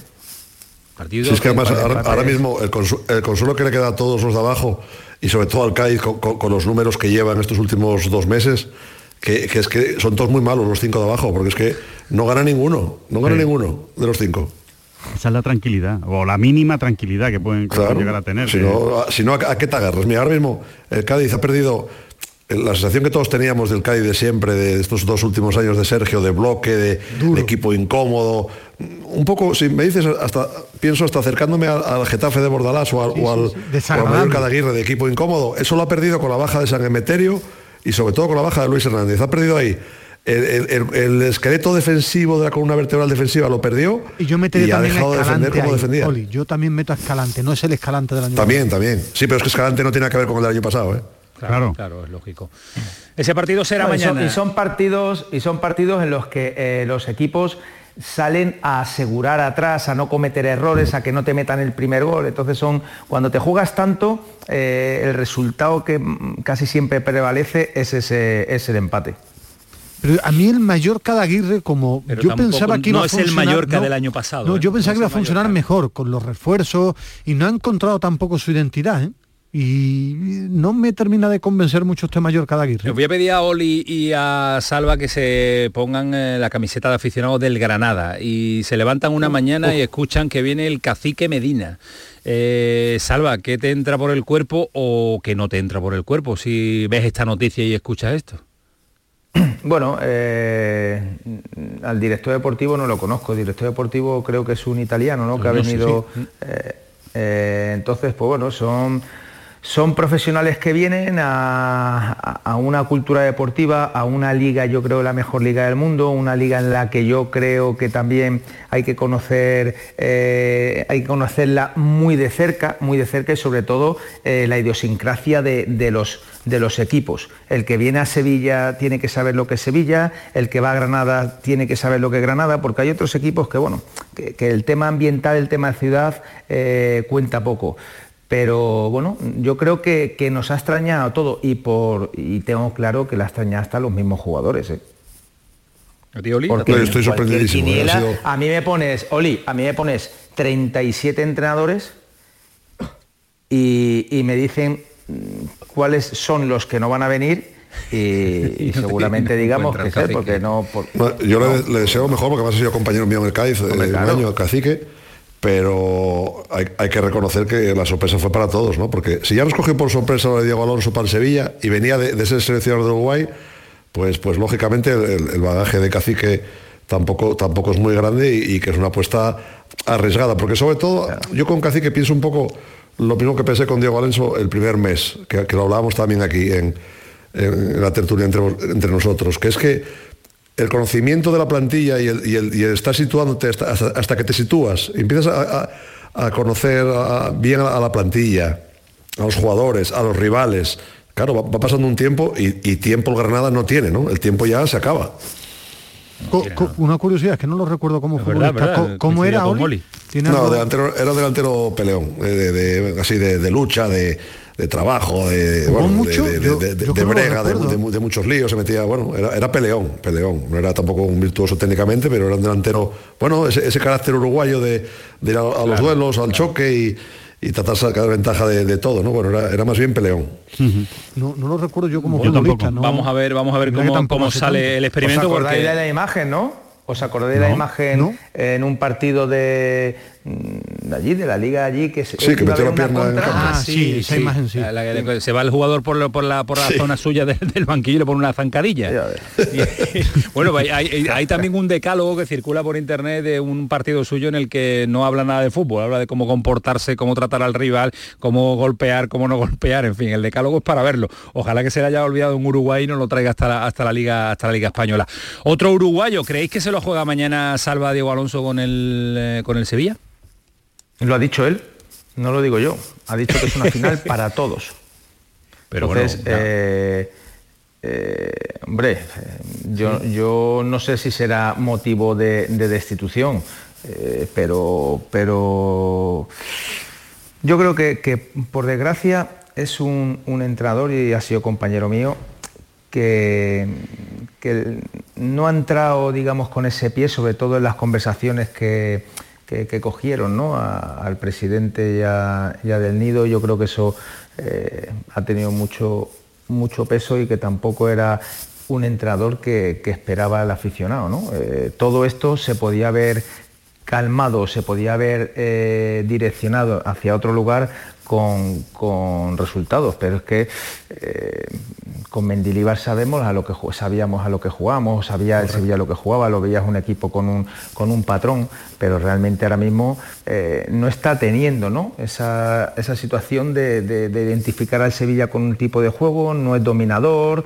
eh, también a lo mejor los aficionados nos esperamos eh, un Sevilla de antaño, ¿no? de años atrás en los que eh, era protagonista, dominaba, era superior al rival, en Europa se paseaba, y, ahora mismo pues, bueno, las estamos viendo, en vez de cara las estamos viendo cruz, ¿no? Yo creo que, yo creo que a, Diego Alonso, si le llega la sentencia, que bueno, no, lo deseamos como entrenadores, que somos salvo yo de, ningún entrenador, si le llega la sentencia yo creo que va a ser la Liga, no va a ser la Champions. No, no creo que en Champions tenga tanto peso. tiempo a cambiar, claro. una derrota para, para un César, me tiene que ser un ambiente en el estadio insufrible, pero yo creo que si, le van a dar la sentencia a los resultados, yo creo que va a ser la Liga, no la Champions. Y, y en el, la salida hoy de Ramos que salga hablar, a el apoyo público a, Diego Alonso, ¿qué pensáis? Los dos que Hombre, es, un refuerzo del jefe, está claro, ¿no? Del jefe, porque a mí me eh, Jesús no es el capitán, pero todos sabemos de la personalidad de, Sergio y la de Jesús, ¿no? Y, que salga el jefe ahí a darle su refuerzo, a él le viene bien, pero nada, eh, yo para mí también te digo, y, y Salva yo creo que opinará igual, está muy bien su refuerzo, son palabras, pero al final los resultados y el fútbol manda el terreno juego hay dos máximas en el fútbol y vais a estar de acuerdo conmigo porque la vivimos cada dos por tres. Cuando eh, un presidente, eh, no, no, eh, confirmamos que nosotros estamos con el entrenador, que tal, no sé qué, a la primera te cortan la cabeza y la segunda es esta que salga, como me ha tocado a mí incluso salir alguna vez por la situación de decir, no, no, la plantilla está con, con el entrenador, queremos que siga. Eso es eh, las frases, eh, las conversaciones o las comparecencias que se hacen en el fútbol previas a que a la siguiente que nos salga vas patriana. o sea, tú, Salva, tú has tenido que dar ese discurso sabiendo que no se lo creía nadie, ¿no? básicamente. Claro, claro. Sí, sí, sí, sí, pero es que quién va a salir ahí a decir lo contrario. No, no, no, no creemos en el entrenador. no, ojalá pierda mañana y lo y por eso lo decía pero una cosa es no decir y otra cosa es incluso Claro, decir e incluso eh, provocar la pregunta. ¿Para qué? Pues por lo menos para esos momentos previos al partido esté la gente tranquilizada y tal. Pero bueno, es que, aparte, le tocó a Salva. Aparte, que es, fácil la constatación para Sergio también. La decisión no está en Sergio, o sea, está en los dirigentes. A Sergio que le pregunten por, por, el delantero del equipo rival o, por el equipo que no defiende bien. Pero lo otro son palabras que, estás obligado un poco a, decirlas, que no digo que lo haya hecho por obligación, digo, lo siente Sergio, como, como lo dijo, pero pero es que no le queda otra. y una, pregunta muy rápida a los dos. Eh, es un tópico también, pero mañana es Liga de Campeones. Al final estamos de acuerdo que la gran obsesión ahora mismo del club es la Liga. El tópico que utilizamos siempre en la prensa de que es Día de los futbolistas, de los veteranos, de un paso al frente, porque es la Liga de Campeones, ¿es, así o es un tópico que utilizamos? El Día de los buenos, para mí. Yo creo que necesita de todos. En un equipo se necesita de todos. del, veterano cuando, cuando cuando hay que darle aplomo al partido o, la cosa se pone complicada y, pedirla y no esconderse y tirar del equipo y animar y arengar al compañero y, del joven, que, también tiene que mostrarse y no asustarse, y, el que tiene que marcar diferencias. En el, campo se necesita de todos, de los 11, de los 11, eh, de la madurez de unos, de, la sangre fría de otro, de la frialdad, porque decimos, no, sangre caliente. Bueno, sangre caliente depende en qué momento. A, lo mejor hay momentos que, lo que necesita el equipo es un poco de pausa y de, frialdad, ¿no? Y luego hay otro condicionante, es que en la competición en la que haya más o menos posibilidades el jugador se quiere exponer en sus mejores condiciones, ¿no? Porque no deja de ser el escaparate champion, de ahí puede salir mm, cualquier contrato o, cambiar la, idea que tiene una aficionada del jugador. Eh, la champion para un jugador es motivante al 100%. Oye, Sarva, ¿cómo está tu Atlético de Madrid? Eh? Buah, la me gustó, lo vi también yo. el cholo muy bien. ¿Cómo está Escúchame, ¿cómo sale? Eh, eh, es el, estado mental de los jugadores. Ahora mismo, cómo, cómo está Griezmann, cómo está de Bueno, Griezmann es un escándalo. Hermoso, hermoso ha hecho un gol. Bueno, él mismo se lo cree, pero es precioso. no quería hacer eso. ¿eh? ¿Qué va? ¿Qué va a querer hacer eso? no, no quería. Quería centrar, yo creo él quería meter el balón al segundo palo. Al segundo palo. como está el equipo de Dulce le sale todo, claro, sí que es así. no, no, cuando está con la fecha para arriba es un poco como el Betis. ¿has, visto, cómo sacan el balón con esas triangulaciones, toques al primer palo, buscando? Es que se presentan delante del, portero en contras innumerosas veces. Sí, pero, pero salva Oli. El Cholo Simeone, con todo su currículum, el tío se reinventó el año pasado antes del Mundial, estaba tocado para muchos muertos y, después del Mundial se ha reinventado con cambio, jugadores, y es que le ha dado la vuelta a todo. Él, ¿eh? Ni currículum ni pasado. él en el presente se ha reinventado. la segunda vuelta de temporada pasada jugó de maravilla, ni, ni Barça de tiquitaca ni nada de Xavi, ¿eh? ni rollos de Xavi de, yo creo, el que jugó bien la segunda vuelta fue la de Madrid el año pasado. Él, él siempre ha sostenido que eh, al éxito al Atlético de Madrid le ha llegado, le ha llegado por una manera de jugar. Y él siempre lo ha sostenido y es verdad que las finales de Copa, de Europa y demás de Champions ha sido con un equipo en bloque bajo, saliendo a la contra y demás.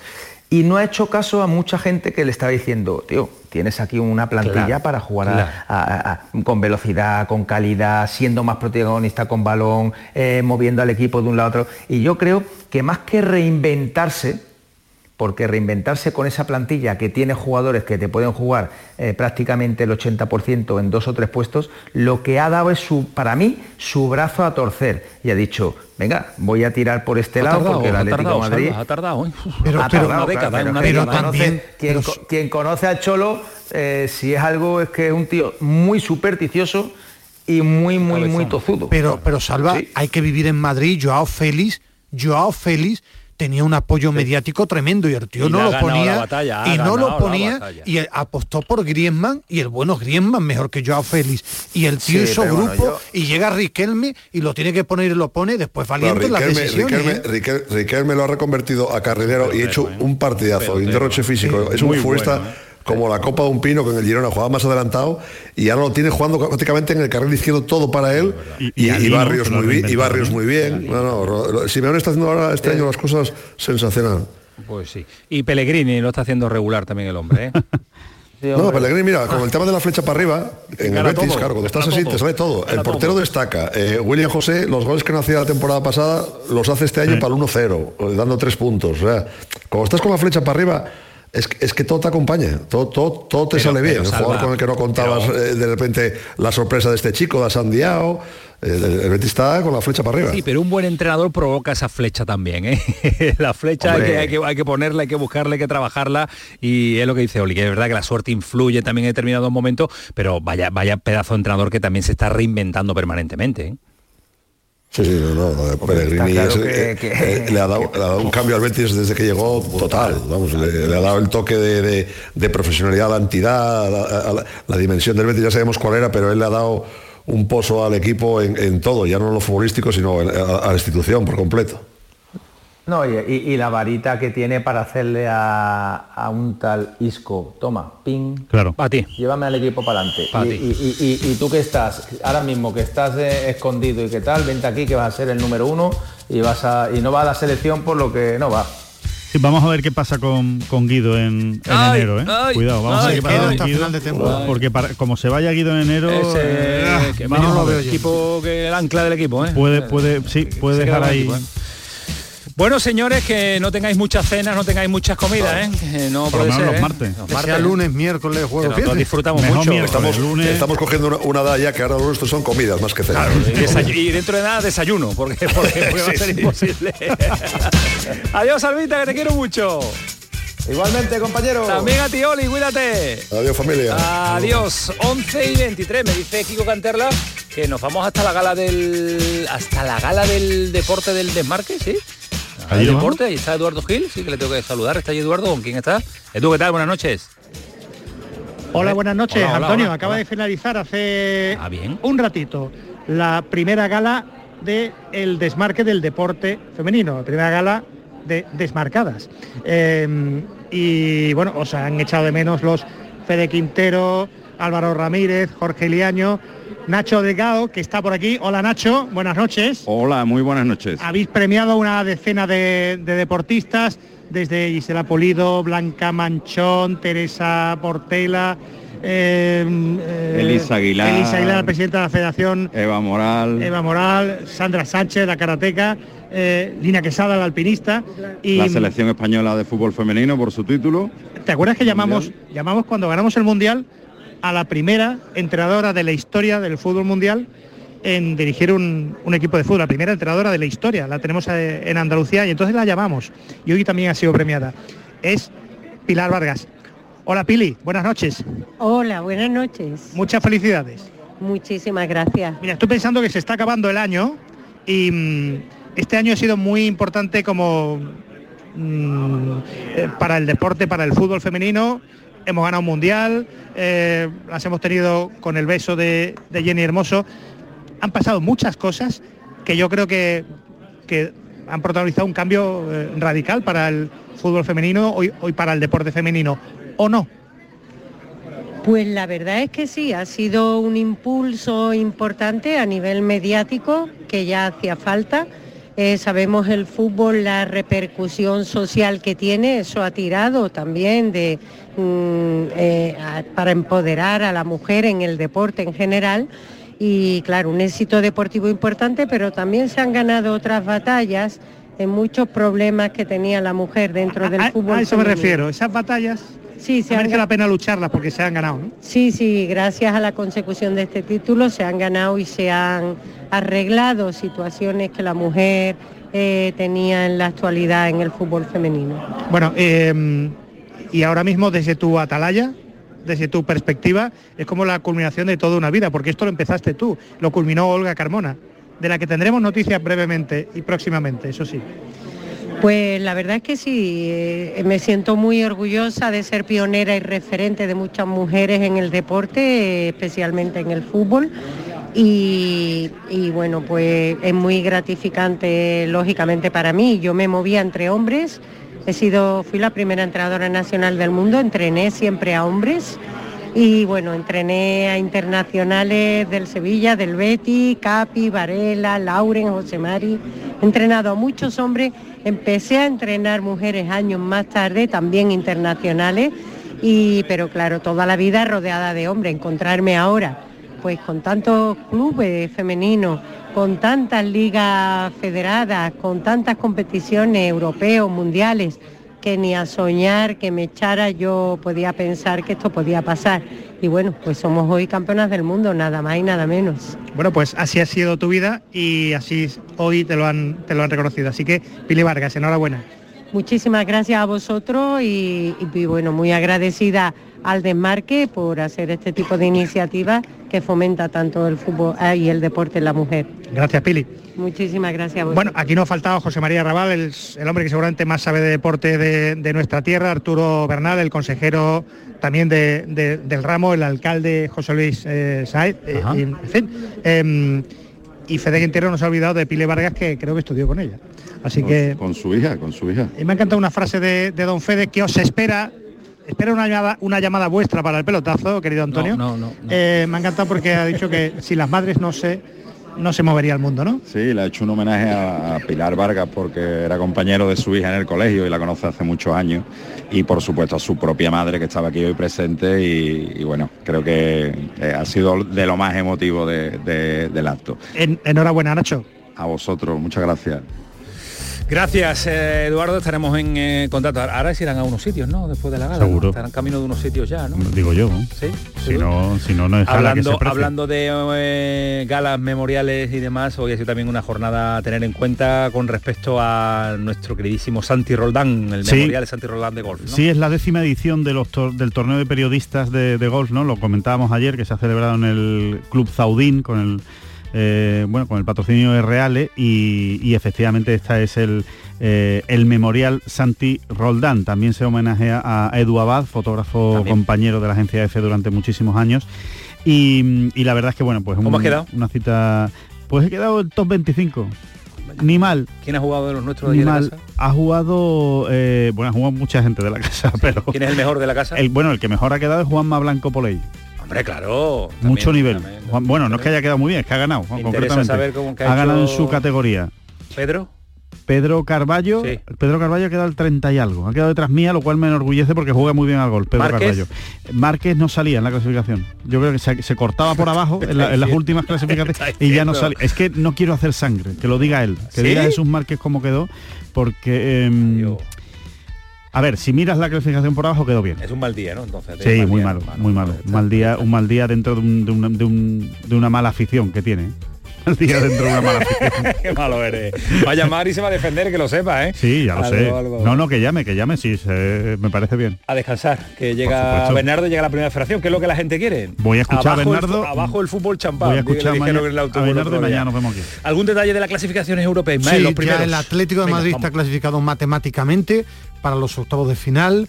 Eh, en el Barcelona lo tienen muy bien, con el empate ya estaría matemáticamente. y perdiendo también, es muy posible. Del Dortmund, con el empate el Paris Saint Germain segundo, el Dortmund primero, Newcastle y Milan. Ese grupo en la última uh, jornada última jornada. tremendo porque el Dortmund ya está clasificado. Solo juegan Paris Saint Germain, Newcastle y Milan. Palcalá y Malmenira. Hasta mañana. Voy a escuchar. Seguimos ahora. Se prepara ya Bernardo para contarnos historias. ¿A Bernardo está ahí? Sí. El pelotazo de Canal Sur Radio con Antonio Caamaño.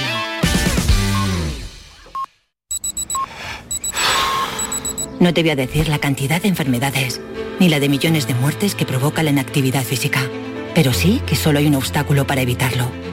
Tú. Si estabas esperando una señal para empezar a cuidarte, es esta. Vamos, actívate. La salud se entrena. Ministerio de Cultura y Deporte. Campaña financiada por la Unión Europea Next Generation. Plan de recuperación. Gobierno de España. La página 3 del libro del bien vivir se dice que cuando viajas, no importa si recorres 30, 500 o 10.000 kilómetros, tampoco el destino. Lo que importa, quizá lo único, es con quién lo hagas.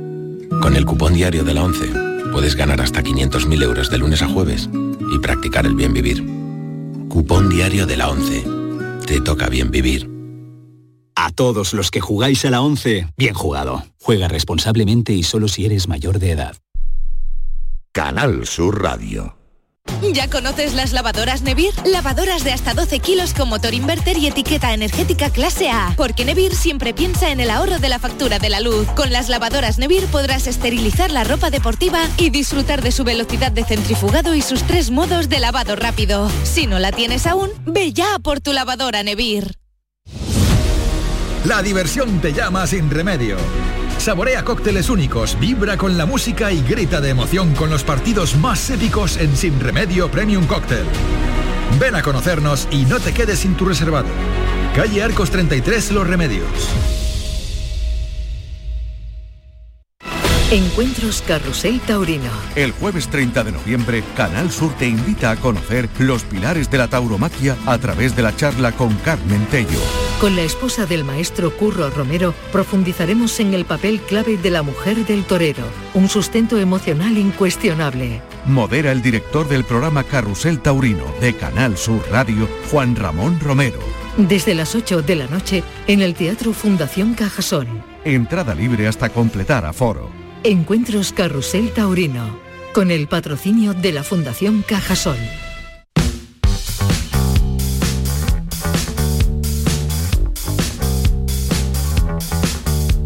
El pelotazo de Canal Sur Radio. Bueno, pues ya lo saben, jornada de martes, jornada de Primera Federación, jornada donde aparece Bernardo Ruiz y qué nos cuenta Bernardo Ruiz, pues todo lo que ha sucedido este fin de semana. Pero ya saben que a nosotros no nos gusta eso de contarles eh, los resultados, porque eso ya lo saben, porque eso ya lo manejan y porque se lo contamos en la gran jugada durante todo el fin de semana. Nosotros y nuestra idea 48 horas después de que finalicen los partidos es darle una vueltecita más. Es saber por qué sucede, es saben, eh, queremos que sepan eh, quién es el jugador que llama la atención, qué ha sucedido con el debut de nuevos entrenadores, qué va a pasar con los banquillos de algunos equipos que, andan eh, ahí, tocando, tocando otros asuntos. Bernardo, ¿qué tal? Muy buenas. ¿Qué tal, Camaño? Muy buenas. No me enrollo yo más porque, claro, del fútbol champán a esto pues va un salto abismal y el que domina y controla eres tú. Y si te pregunto el titular de la jornada, te quedas con uno. Quiero un titular. Elígelo bien. Exhibición del Córdoba. Eso es fácil para ti. Es que y al Málaga lo deja fuera después de lo que informó. 1-4 en el Enrique Roca, pero había derbi andaluz. Había derbi andaluz y te quedas con un Córdoba que está de forma... Eh, y ahora vamos a ampliar la información eh, con protagonista además, pero ha recuperado el buen tono físico, futbolístico que tú tanto dudabas. Sí, eh, yo creo que es capaz de ser eh, eh, fiel al modelo de juego de Iván Ania e Iván Ania ha sido capaz de adaptarse a la plantilla. Eso lo dijiste la semana pasada, ¿sí? Y yo creo que es la clave, de, la clave de la reacción del Córdoba y de la progresión clasificatoria. No que haya encontrado el gol, no que haya mejorado defensivamente el equipo, que sea un bloque más compacto. Al final, evidentemente, es que el, equipo ha sido capaz de responder a las exigencias defensivas de Iván Ania ah, como concepto colectivo de modelo de juego y, que la, gente de ataque está en un momento de forma sensacional. El San Fernando también explotó su potencial en un partido relativamente cómodo, otro gol de Viaviani, que es uno de los mejores jugadores del conjunto de Alfredo Santalena, y detalle ¿no? del, del Málaga, que fue un ciclón en Enrique Roca de Murcia ante un Real Murcia que continúa sembrando de dudas su peregrinar en, la liga. Y en el choque entre favoritos ganó Ibiza. Sí. Se cumple la quiniela de Bernardo Ruiz. No, no, no, no. La quiniela de Bernardo Ruiz dice que asciende el Ibiza directamente y no el Castellón todavía estamos por, por verlo. No seas ventajista y te subas al carro el primer de un combate cuerpo particular. Bueno, de eso pueden pasar, de eso pueden suceder dos en la temporada, los puede ganar el Ibiza y después quedarse sin el ascenso directo. A mí me llama la atención que no ha perdido ningún andaluz, ¿no? Este fin de semana, salvo el Recreativo Granada, y hablo de memoria, ¿eh? Sí, el, Recreativo Granada que por desgracia se ha acostumbrado a perder en la categoría. el Algeciras que reaccionó en el tramo final que muchos, muchos empates este fin de semana, ¿no? Efectivamente. Y además eh, un, detalle muy curioso respecto al pelotón de, de andaluces. Y es que Pedro Bolaño era técnico interino, debutaba con el Linares Deportivo ante el Intercity. Con él el jueves, Una sensible mejoría evidente del conjunto de Linarejo y ahora en el entorno se insta a un periodo de calma, análisis y reflexión. me dices? Ya no se habla de interinidad. ¿Qué me dice? ¿Puede continuar después de visto lo visto este fin de semana? Insiste en el Linarejo en que ahora es un periodo de reflexión, de análisis y de calma absoluta y de sosiego. Pero aún así estarán tocando teclas y entrenadores, por eso hablaba yo al principio en la presentación de banquillos todavía no definitivos. Evidentemente, eh, Pedro Bolaño aún es técnico interino, pero se ha ganado credibilidad después de la imagen ofrecida ante el Intercity. Me gusta. Eh, el Recre recupera cierta regularidad que no tenía en el último mes de competición, tres victorias y un empate consecutivo que le afianzan en la zona media de la tabla clasificatoria. Me aburrió Recre, por cierto, por primera vez muchísimo tiempo. a mí me lleva aburriendo un par de años. No, a mí me aburrió el otro día por primera vez muchísimo tiempo. Sí, porque es que no fue además un partido ni de patrones defensivos, fue un partido... 0-0 Ross. Pero fue aburrido, fue aburrido. No hubo matices de análisis. ¿Mérida qué tal es como equipo? El Mérida está en, un, en, una crisis de identidad alarmante. Con la gran ciudad que tienen. Con la, y la afición, el estadio, con el entrenador que ha firmado, porque Manel Ruano es un buen entrenador, el director deportivo David Rocha, que es un buen director deportivo, pero sin embargo la plantilla no está respondiendo a las expectativas. Y el, pasado domingo eh, aburrió una auténtica eh, enormidad el partido.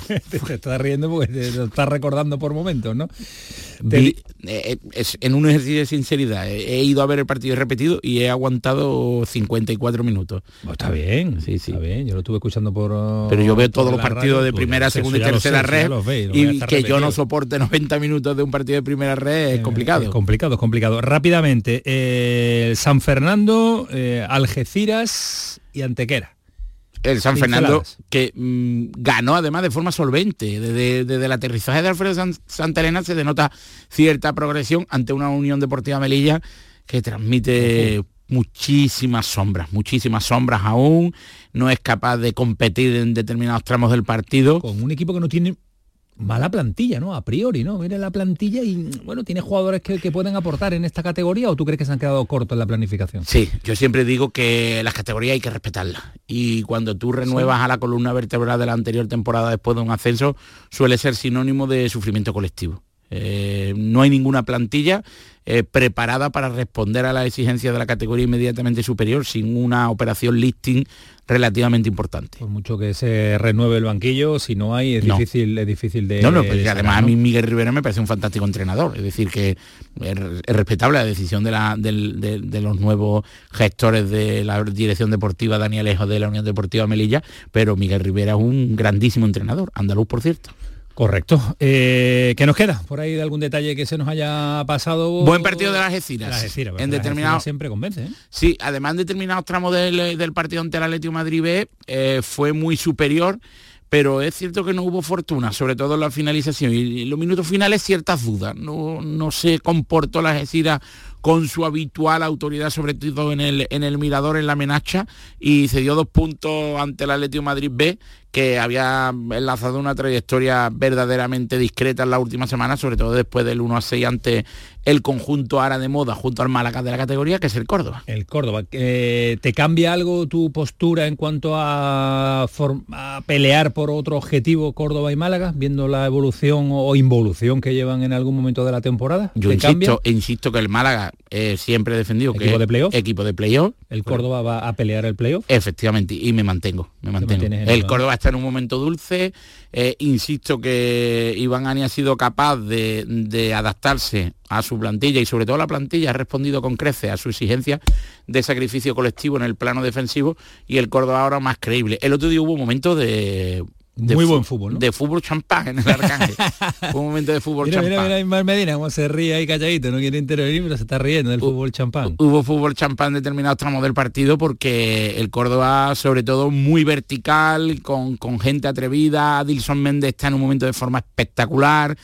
Em, ha sido capaz Iván Ania. Iván Ania además es un entrenador que insiste en la necesidad del sacrificio colectivo, insiste en la necesidad de ser creíble sin balón y en la fase de repliegue dicho Méndez es capaz de comportarse de forma creíble. Y era la asignatura pendiente del Ed del Badajoz, que con un talento natural descomunal, pues era muy anárquico en fase defensiva y sin embargo ahora aporta en ese aspecto. Y un Antequera que no fue capaz de discutirle al Córdoba su superioridad, pero insisto, valiente, atrevido y que en ningún momento renunció a su... Muy bonita la categoría. ¿eh? Efectivamente. muy bonita la categoría y están los equipos andaluces aportando una barbaridad a esta primera federación. Eh, hoy es protagonista excepcional nuestro queridísimo Martín siempre nos, trata con muchísimo cariño. Efectivamente, el Departamento de Comunicación del Córdoba siempre responde de forma positiva a nuestras peticiones. A esta hora y una jornada de martes, pues están de descanso en la plantilla después de, una, de un trayecto de, de, fechas muy, muy acelerada en cuanto a partido. sí, la pasada semana se enfrentó en jornada intersemanal al Atlético Sanluqueño y está además de retiro De, retiro espiritual o familiar. Sí, vale, mucho mejor así que hay que venir con toda la fuerza del mundo para afrontar el primer el último mes de competición ya antes de las vacaciones navideñas. ¿Quién es? ¿El míster nada más y nada menos? Iván Ania, el verdadero protagonista de la reacción del Córdoba. ¿Pero el verdadero Iván Ania? Sí, el verdadero Iván Ania. el entrenador de Antonio Casa. Iván Ania, ¿qué tal? Buenas noches, mister. Hola, buenas noches. ¿Qué tal? ¿Cómo está? ¿De, de, retiro, donde decía Bernardo, espiritual o familiar? Sí, familiar. Estoy en Asturias porque, bueno, les dimos dos días y medio libres después de haber tenido tres partidos en una semana que no estamos acostumbrados y tan importante como, como entrenar es desconectar y ahora pues vamos a, a, tener libre hasta el miércoles a la mañana y luego ya prepararemos el partido de Melilla y bueno pues eh, aprovechaba a venir a casa a Asturias que llevaba sin venir desde que me había ido en verano y, y siempre se echa de menos. ¿Oviedo? ¿Oviedo? Bueno, sí, en Oviedo. Sí, sí, Oviedo, Oviedo. mala ciudad para irse. Madre mía, qué maravilla, qué ¿Cómo se come? bonita. Oviedo además sorprende, desde Teatino, que es un barrio moderno, pues allí hay sitios para comer un pastel de cabracho espectacular. cada esquina hay un sitio para comer extraordinario. Sí, sí, sí, sí, Es distinto al sur por el clima, porque es totalmente distinto. Y es, por ejemplo, está lloviendo y hace frío, pero, pero bueno, en todos los sitios eh, de España se vive bien.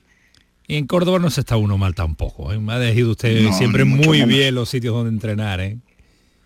Sí, he tenido la suerte de, ir a, a, ciudades muy, muy buenas, con mucho ambiente futbolero y luego pues hay una situación que, siempre me planteo cuando voy a un sitio nuevo, que es ir con la mente muy, muy abierta y muy positiva y creo que eso es importante para adaptarte lo más rápido posible a, esa nueva ciudad. Y además se va unos días a descansar, que también lo necesita la mente, lo necesitan los jugadores, los futbolistas y lo necesita también eh, el aficionado, ¿no? que viene de, de, ser muy crítico en el inicio de temporada a ir ya viendo cómo el equipo toma ese, ese pozo importante en la categoría y también ellos necesitan reflexionar sobre el equipo, ¿no? Bueno, los inicios no fueron los esperados, pues porque los primeros cuatro partidos eh, perdimos tres de ellos y, la sensación era que el equipo no, no, iba, a pesar de que habíamos hecho muy buen juego. Eh, fuimos capaces de ganar en, Murcia en un muy buen partido. El primer partido contra el Ibiza había sido un partido igualado que por detalles se nos fue y luego en San Fernando nos quedamos la primera media hora, yo creo que fuimos muy superiores y nos podíamos haber adelantado en dos ocasiones, no lo hicimos y en, una expulsión nos quedamos con un hombre menos y bueno, pues eso condicionó un poco el partido. Y la cuarta jornada, que fue el partido en casa contra el Linares, pues creo que era un partido para verlo ganado con, mucha solvencia, incluso me atrevería a decir que para tener un marcador amplio y sin embargo en una jugada desgraciada se nos pusieron por delante y luego no fuimos capaces de hacer gol, unas veces por errores nuestros, otras por acierto de, del portero o de la defensa rival y te fuiste a la quinta jornada ya con una sensación de, de, que estabas jugando una final y fuimos capaces de ganar en un campo difícil como, como es el campo del Alcoyano y a partir de ahí creo que eso le generó confianza al equipo, y empezamos a ir a crecer cada partido yendo a más y bueno, pues ahora estamos en ese momento dulce en el que casi todo te sale a derechas y tenemos que aprovechar este momento para seguir creciendo y seguir escalando en la clasificación. 46 años y a tres partidos de los 350 dirigidos en categoría nacional. no sé si conocía la estadística. Eh, pero dentro de tres partidos cumplirá 350 entre categorías nacionales. Eh, ¿Esa madurez ha sido decisiva para que Iván Anias sea capaz de dominar las exigencias del Córdoba después de un inicio con más sombras que luces? Mm, mira, es un dato que desconocía, no sabía, no sabía ese dato, pero está claro que ahora me siento mucho más preparado que cuando empecé a entrenar en aquel momento cuando empiezas a entrenar crees que lo sabes todo, que, que tu idea es la mejor, pero ahora te das cuenta que en aquel momento tenías muchas lagunas. ¿eh? Ahora mismo me siento mucho más preparado y creo que la profesión de entrenador es una profesión en la que cada día eres mejor. También si eres capaz de reciclarte y, y ver mucho fútbol, ver muchos métodos de entrenamiento, mucha, mucha riqueza táctica que puedes ver a través de mismamente hilos de, internet, de Twitter, eh, todo eso te va enriqueciendo y te va haciendo eh, mejor entrenador. Creo que la situación que vivimos al principio, lo mejor es que ninguno tuvimos dudas, ni nosotros como cuerpo técnico, ni los jugadores viendo lo que, lo que estaba sucediendo en el campo, tuvimos dudas de que esa, esa era la mejor manera de, de jugar, ese era el, mejor modelo que nos venía para el tipo de jugadores que, teníamos y de ahí que, las cosas eh, fueran para adelante. Si hubiésemos entrado en dudas o porque los resultados no estaban llegando hubiésemos cambiado todo, creo que nos hubiésemos equivocado y seguramente el resultado no hubiese sido el que está siendo ahora mismo. ¿En Córdoba hay más presión que ambición o más ambición que presión? En el entorno, en el club, en el sector de la afición. Soy, soy una persona que está ajena totalmente a, todo lo que sucede en, el entorno, así todo me llegan cosas, estoy ajena porque yo no leo redes sociales, no leo redes sociales, no, no me gusta saber ni lo que dicen de mí para bien, ni lo que dicen de mí para mal, ni lo que dicen del equipo. Entonces yo trabajo desde la tranquilidad de la ignorancia. Confío en mi trabajo, confío en, en lo que tengo, me gusta lo que tengo, me gusta lo que veo y eso es lo que, lo que me hace trabajar con esa, con esa tranquilidad. si yo me pusiera a leer todo lo que, lo que pueden decir de mí o pueden decir del equipo, está claro que afectaría en, mi rendimiento en cuanto al, trabajo. Así todo, pues me llegan cosas, porque sabes que aunque no leas, siempre te llega, oye, pues dicen esto, dicen lo otro, pero es algo que me da eh, exactamente igual, por lo que te digo, porque creo mucho en lo que hacemos y creo mucho en los jugadores que tengo. O sea que en ese sentido tenemos la idea muy clara y, y la experiencia me dice que cuando un plan no funciona, lo mejor no es cambiar a un plan B, sino reforzar el plan A en el que crees. Y eso es lo que siempre hemos hecho en el Córdoba, en otros equipos y siempre nos ha ido nos ha ido bien. Da la sensación desde la distancia que nos da lógicamente no el día a día del equipo, el, verle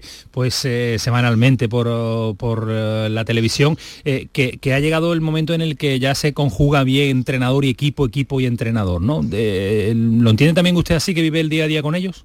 Bueno, creo que ya desde el principio, a pesar de que no venían los resultados. Pero muchas veces lo que es el análisis hay que hacerlo más allá de los resultados. Y si analizamos, como te estuve contando antes, los cuatro primeros partidos, eh, en ese análisis ves que, el equipo estaba bien, que el equipo funcionaba, a excepción de los resultados. En, rueda de prensa, el post partido del otro día contra el Antequera, me preguntaban qué había cambiado. Y le dije, pues mira, no hemos cambiado absolutamente nada. Seguimos entrenando de la misma manera. Eh, lo único que ha cambiado es la confianza que te da el crecimiento desde la victoria. Eso es lo único que, ha, que ha cambiado. Yo creo soy de los que piensa que el, lo táctico es muy importante, lo físico es muy importante, los planteamientos son muy importantes, pero lo más importante es la confianza y la confianza que te dan las victorias.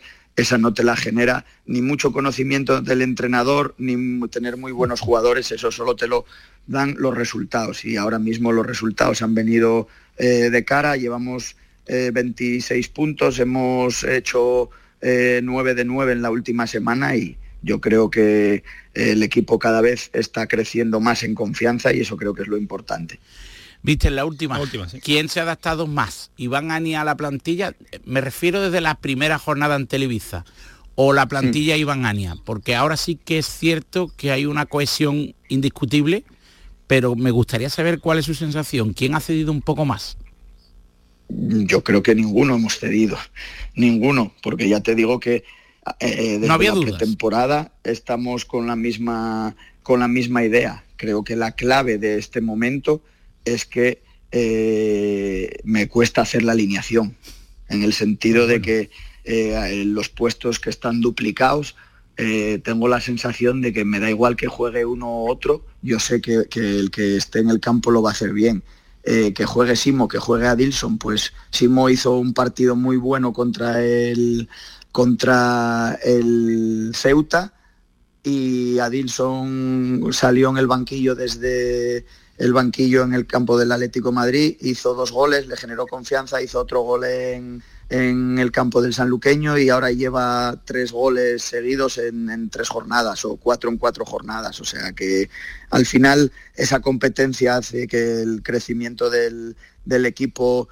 eh, sea diario y, al final ni yo me he tenido que adaptar a, los jugadores ni los jugadores a mí. Esto creo que es una sinergia entre todos y, y creo que la clave es lo que te comentaba, que me cuesta hacer las alineaciones y eso es importante. bueno, claro.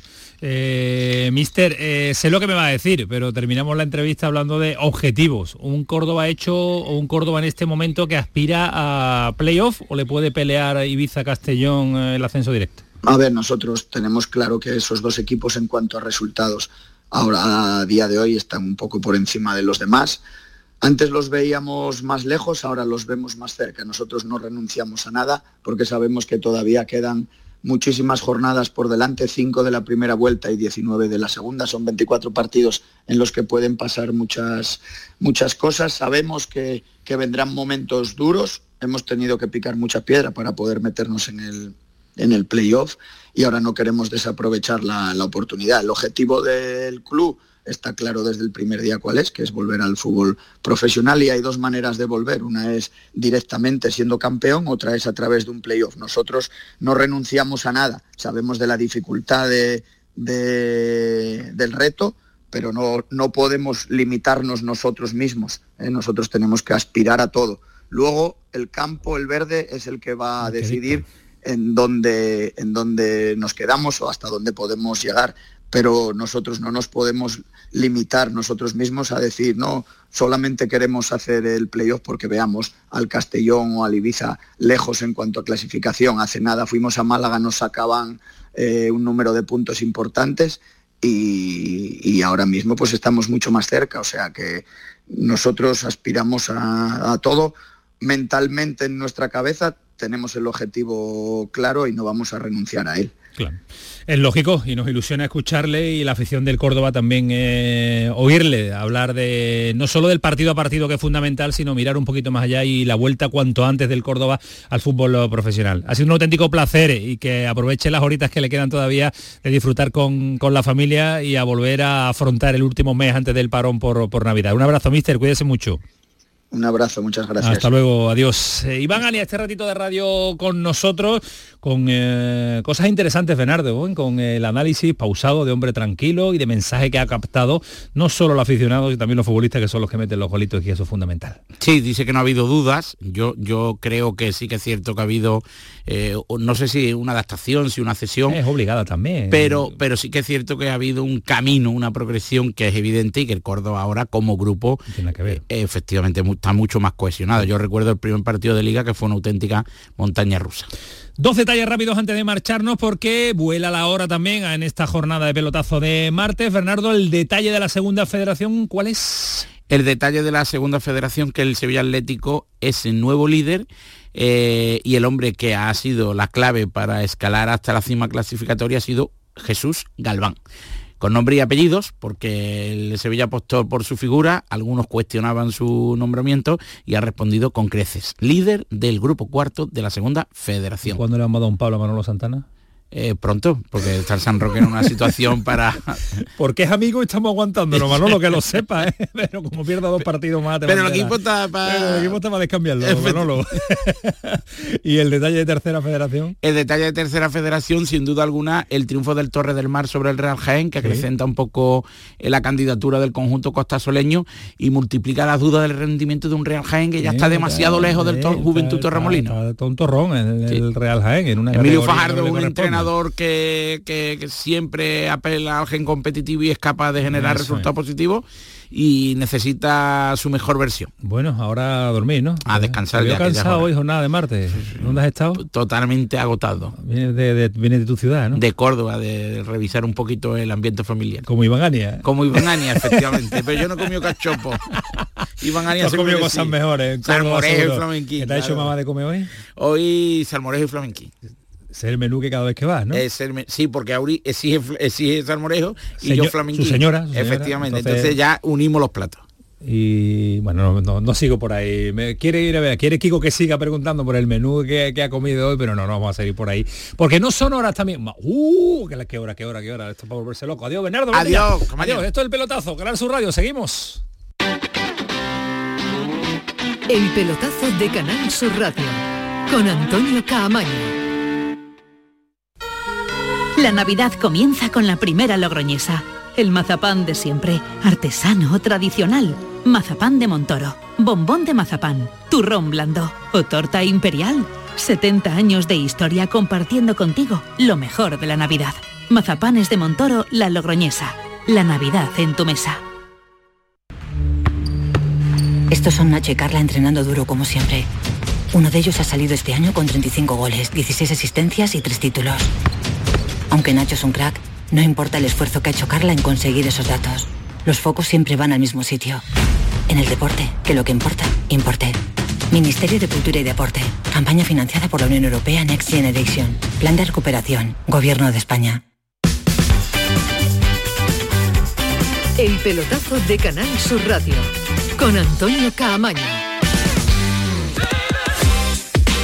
Y muchos más que ya se han ido. Ya salió Ismael Medina, Alejandro Rodríguez, ya se va también Bernardo Ruiz, nos quedamos Kiko Canterla, se queda Juan Carlos Varas, me quedo yo y se queda en su sitio habitual también para ponerle el cierre de la comunicación de los oyentes con este programa Paquito Tamayo, para poner el punto y final hasta mañana. Paquito, tú cierras.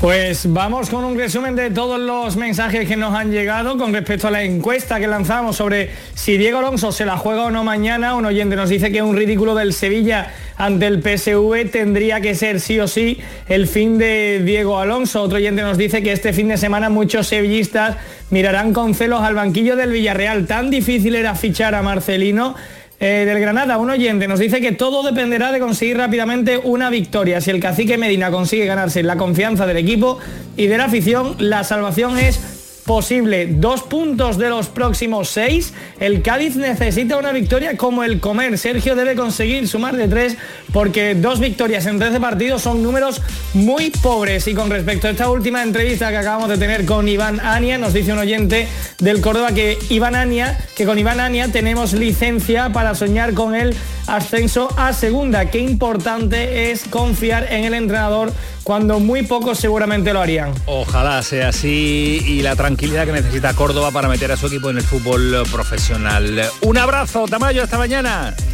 Un abrazo, Antonio. Hasta luego, cuídate mucho. Mañana jornada de Liga de Campeones. Les recuerdo los partidos, ya lo saben, 7 menos cuarto Sevilla PSV. También a la misma hora el Galatasaray con el Manchester United. Y a las 9, Real Sociedad Salzburgo, Benfica Inter, Real Madrid Napoli, Sporting de Braga Unión Berlín, Arsenal Lens y Bayern de Muni Copenhague. Todo esto a las 9 de la noche. Tendremos eh, gran jugada mañana y después ya lo saben, en tiempo de pelotazo con el Cádiz que compite, le repasaremos eh, todos los marcadores. Esto fue el pelotazo, ya lo saben, sigue siendo Cadena Sur Radio. Llega Rafa Cremades y todo el equipazo tremendo que tiene preparado para hacernos pasar una noche de categoría, una noche extraordinaria. Así que ya lo saben, a disfrutar. Hasta luego, adiós.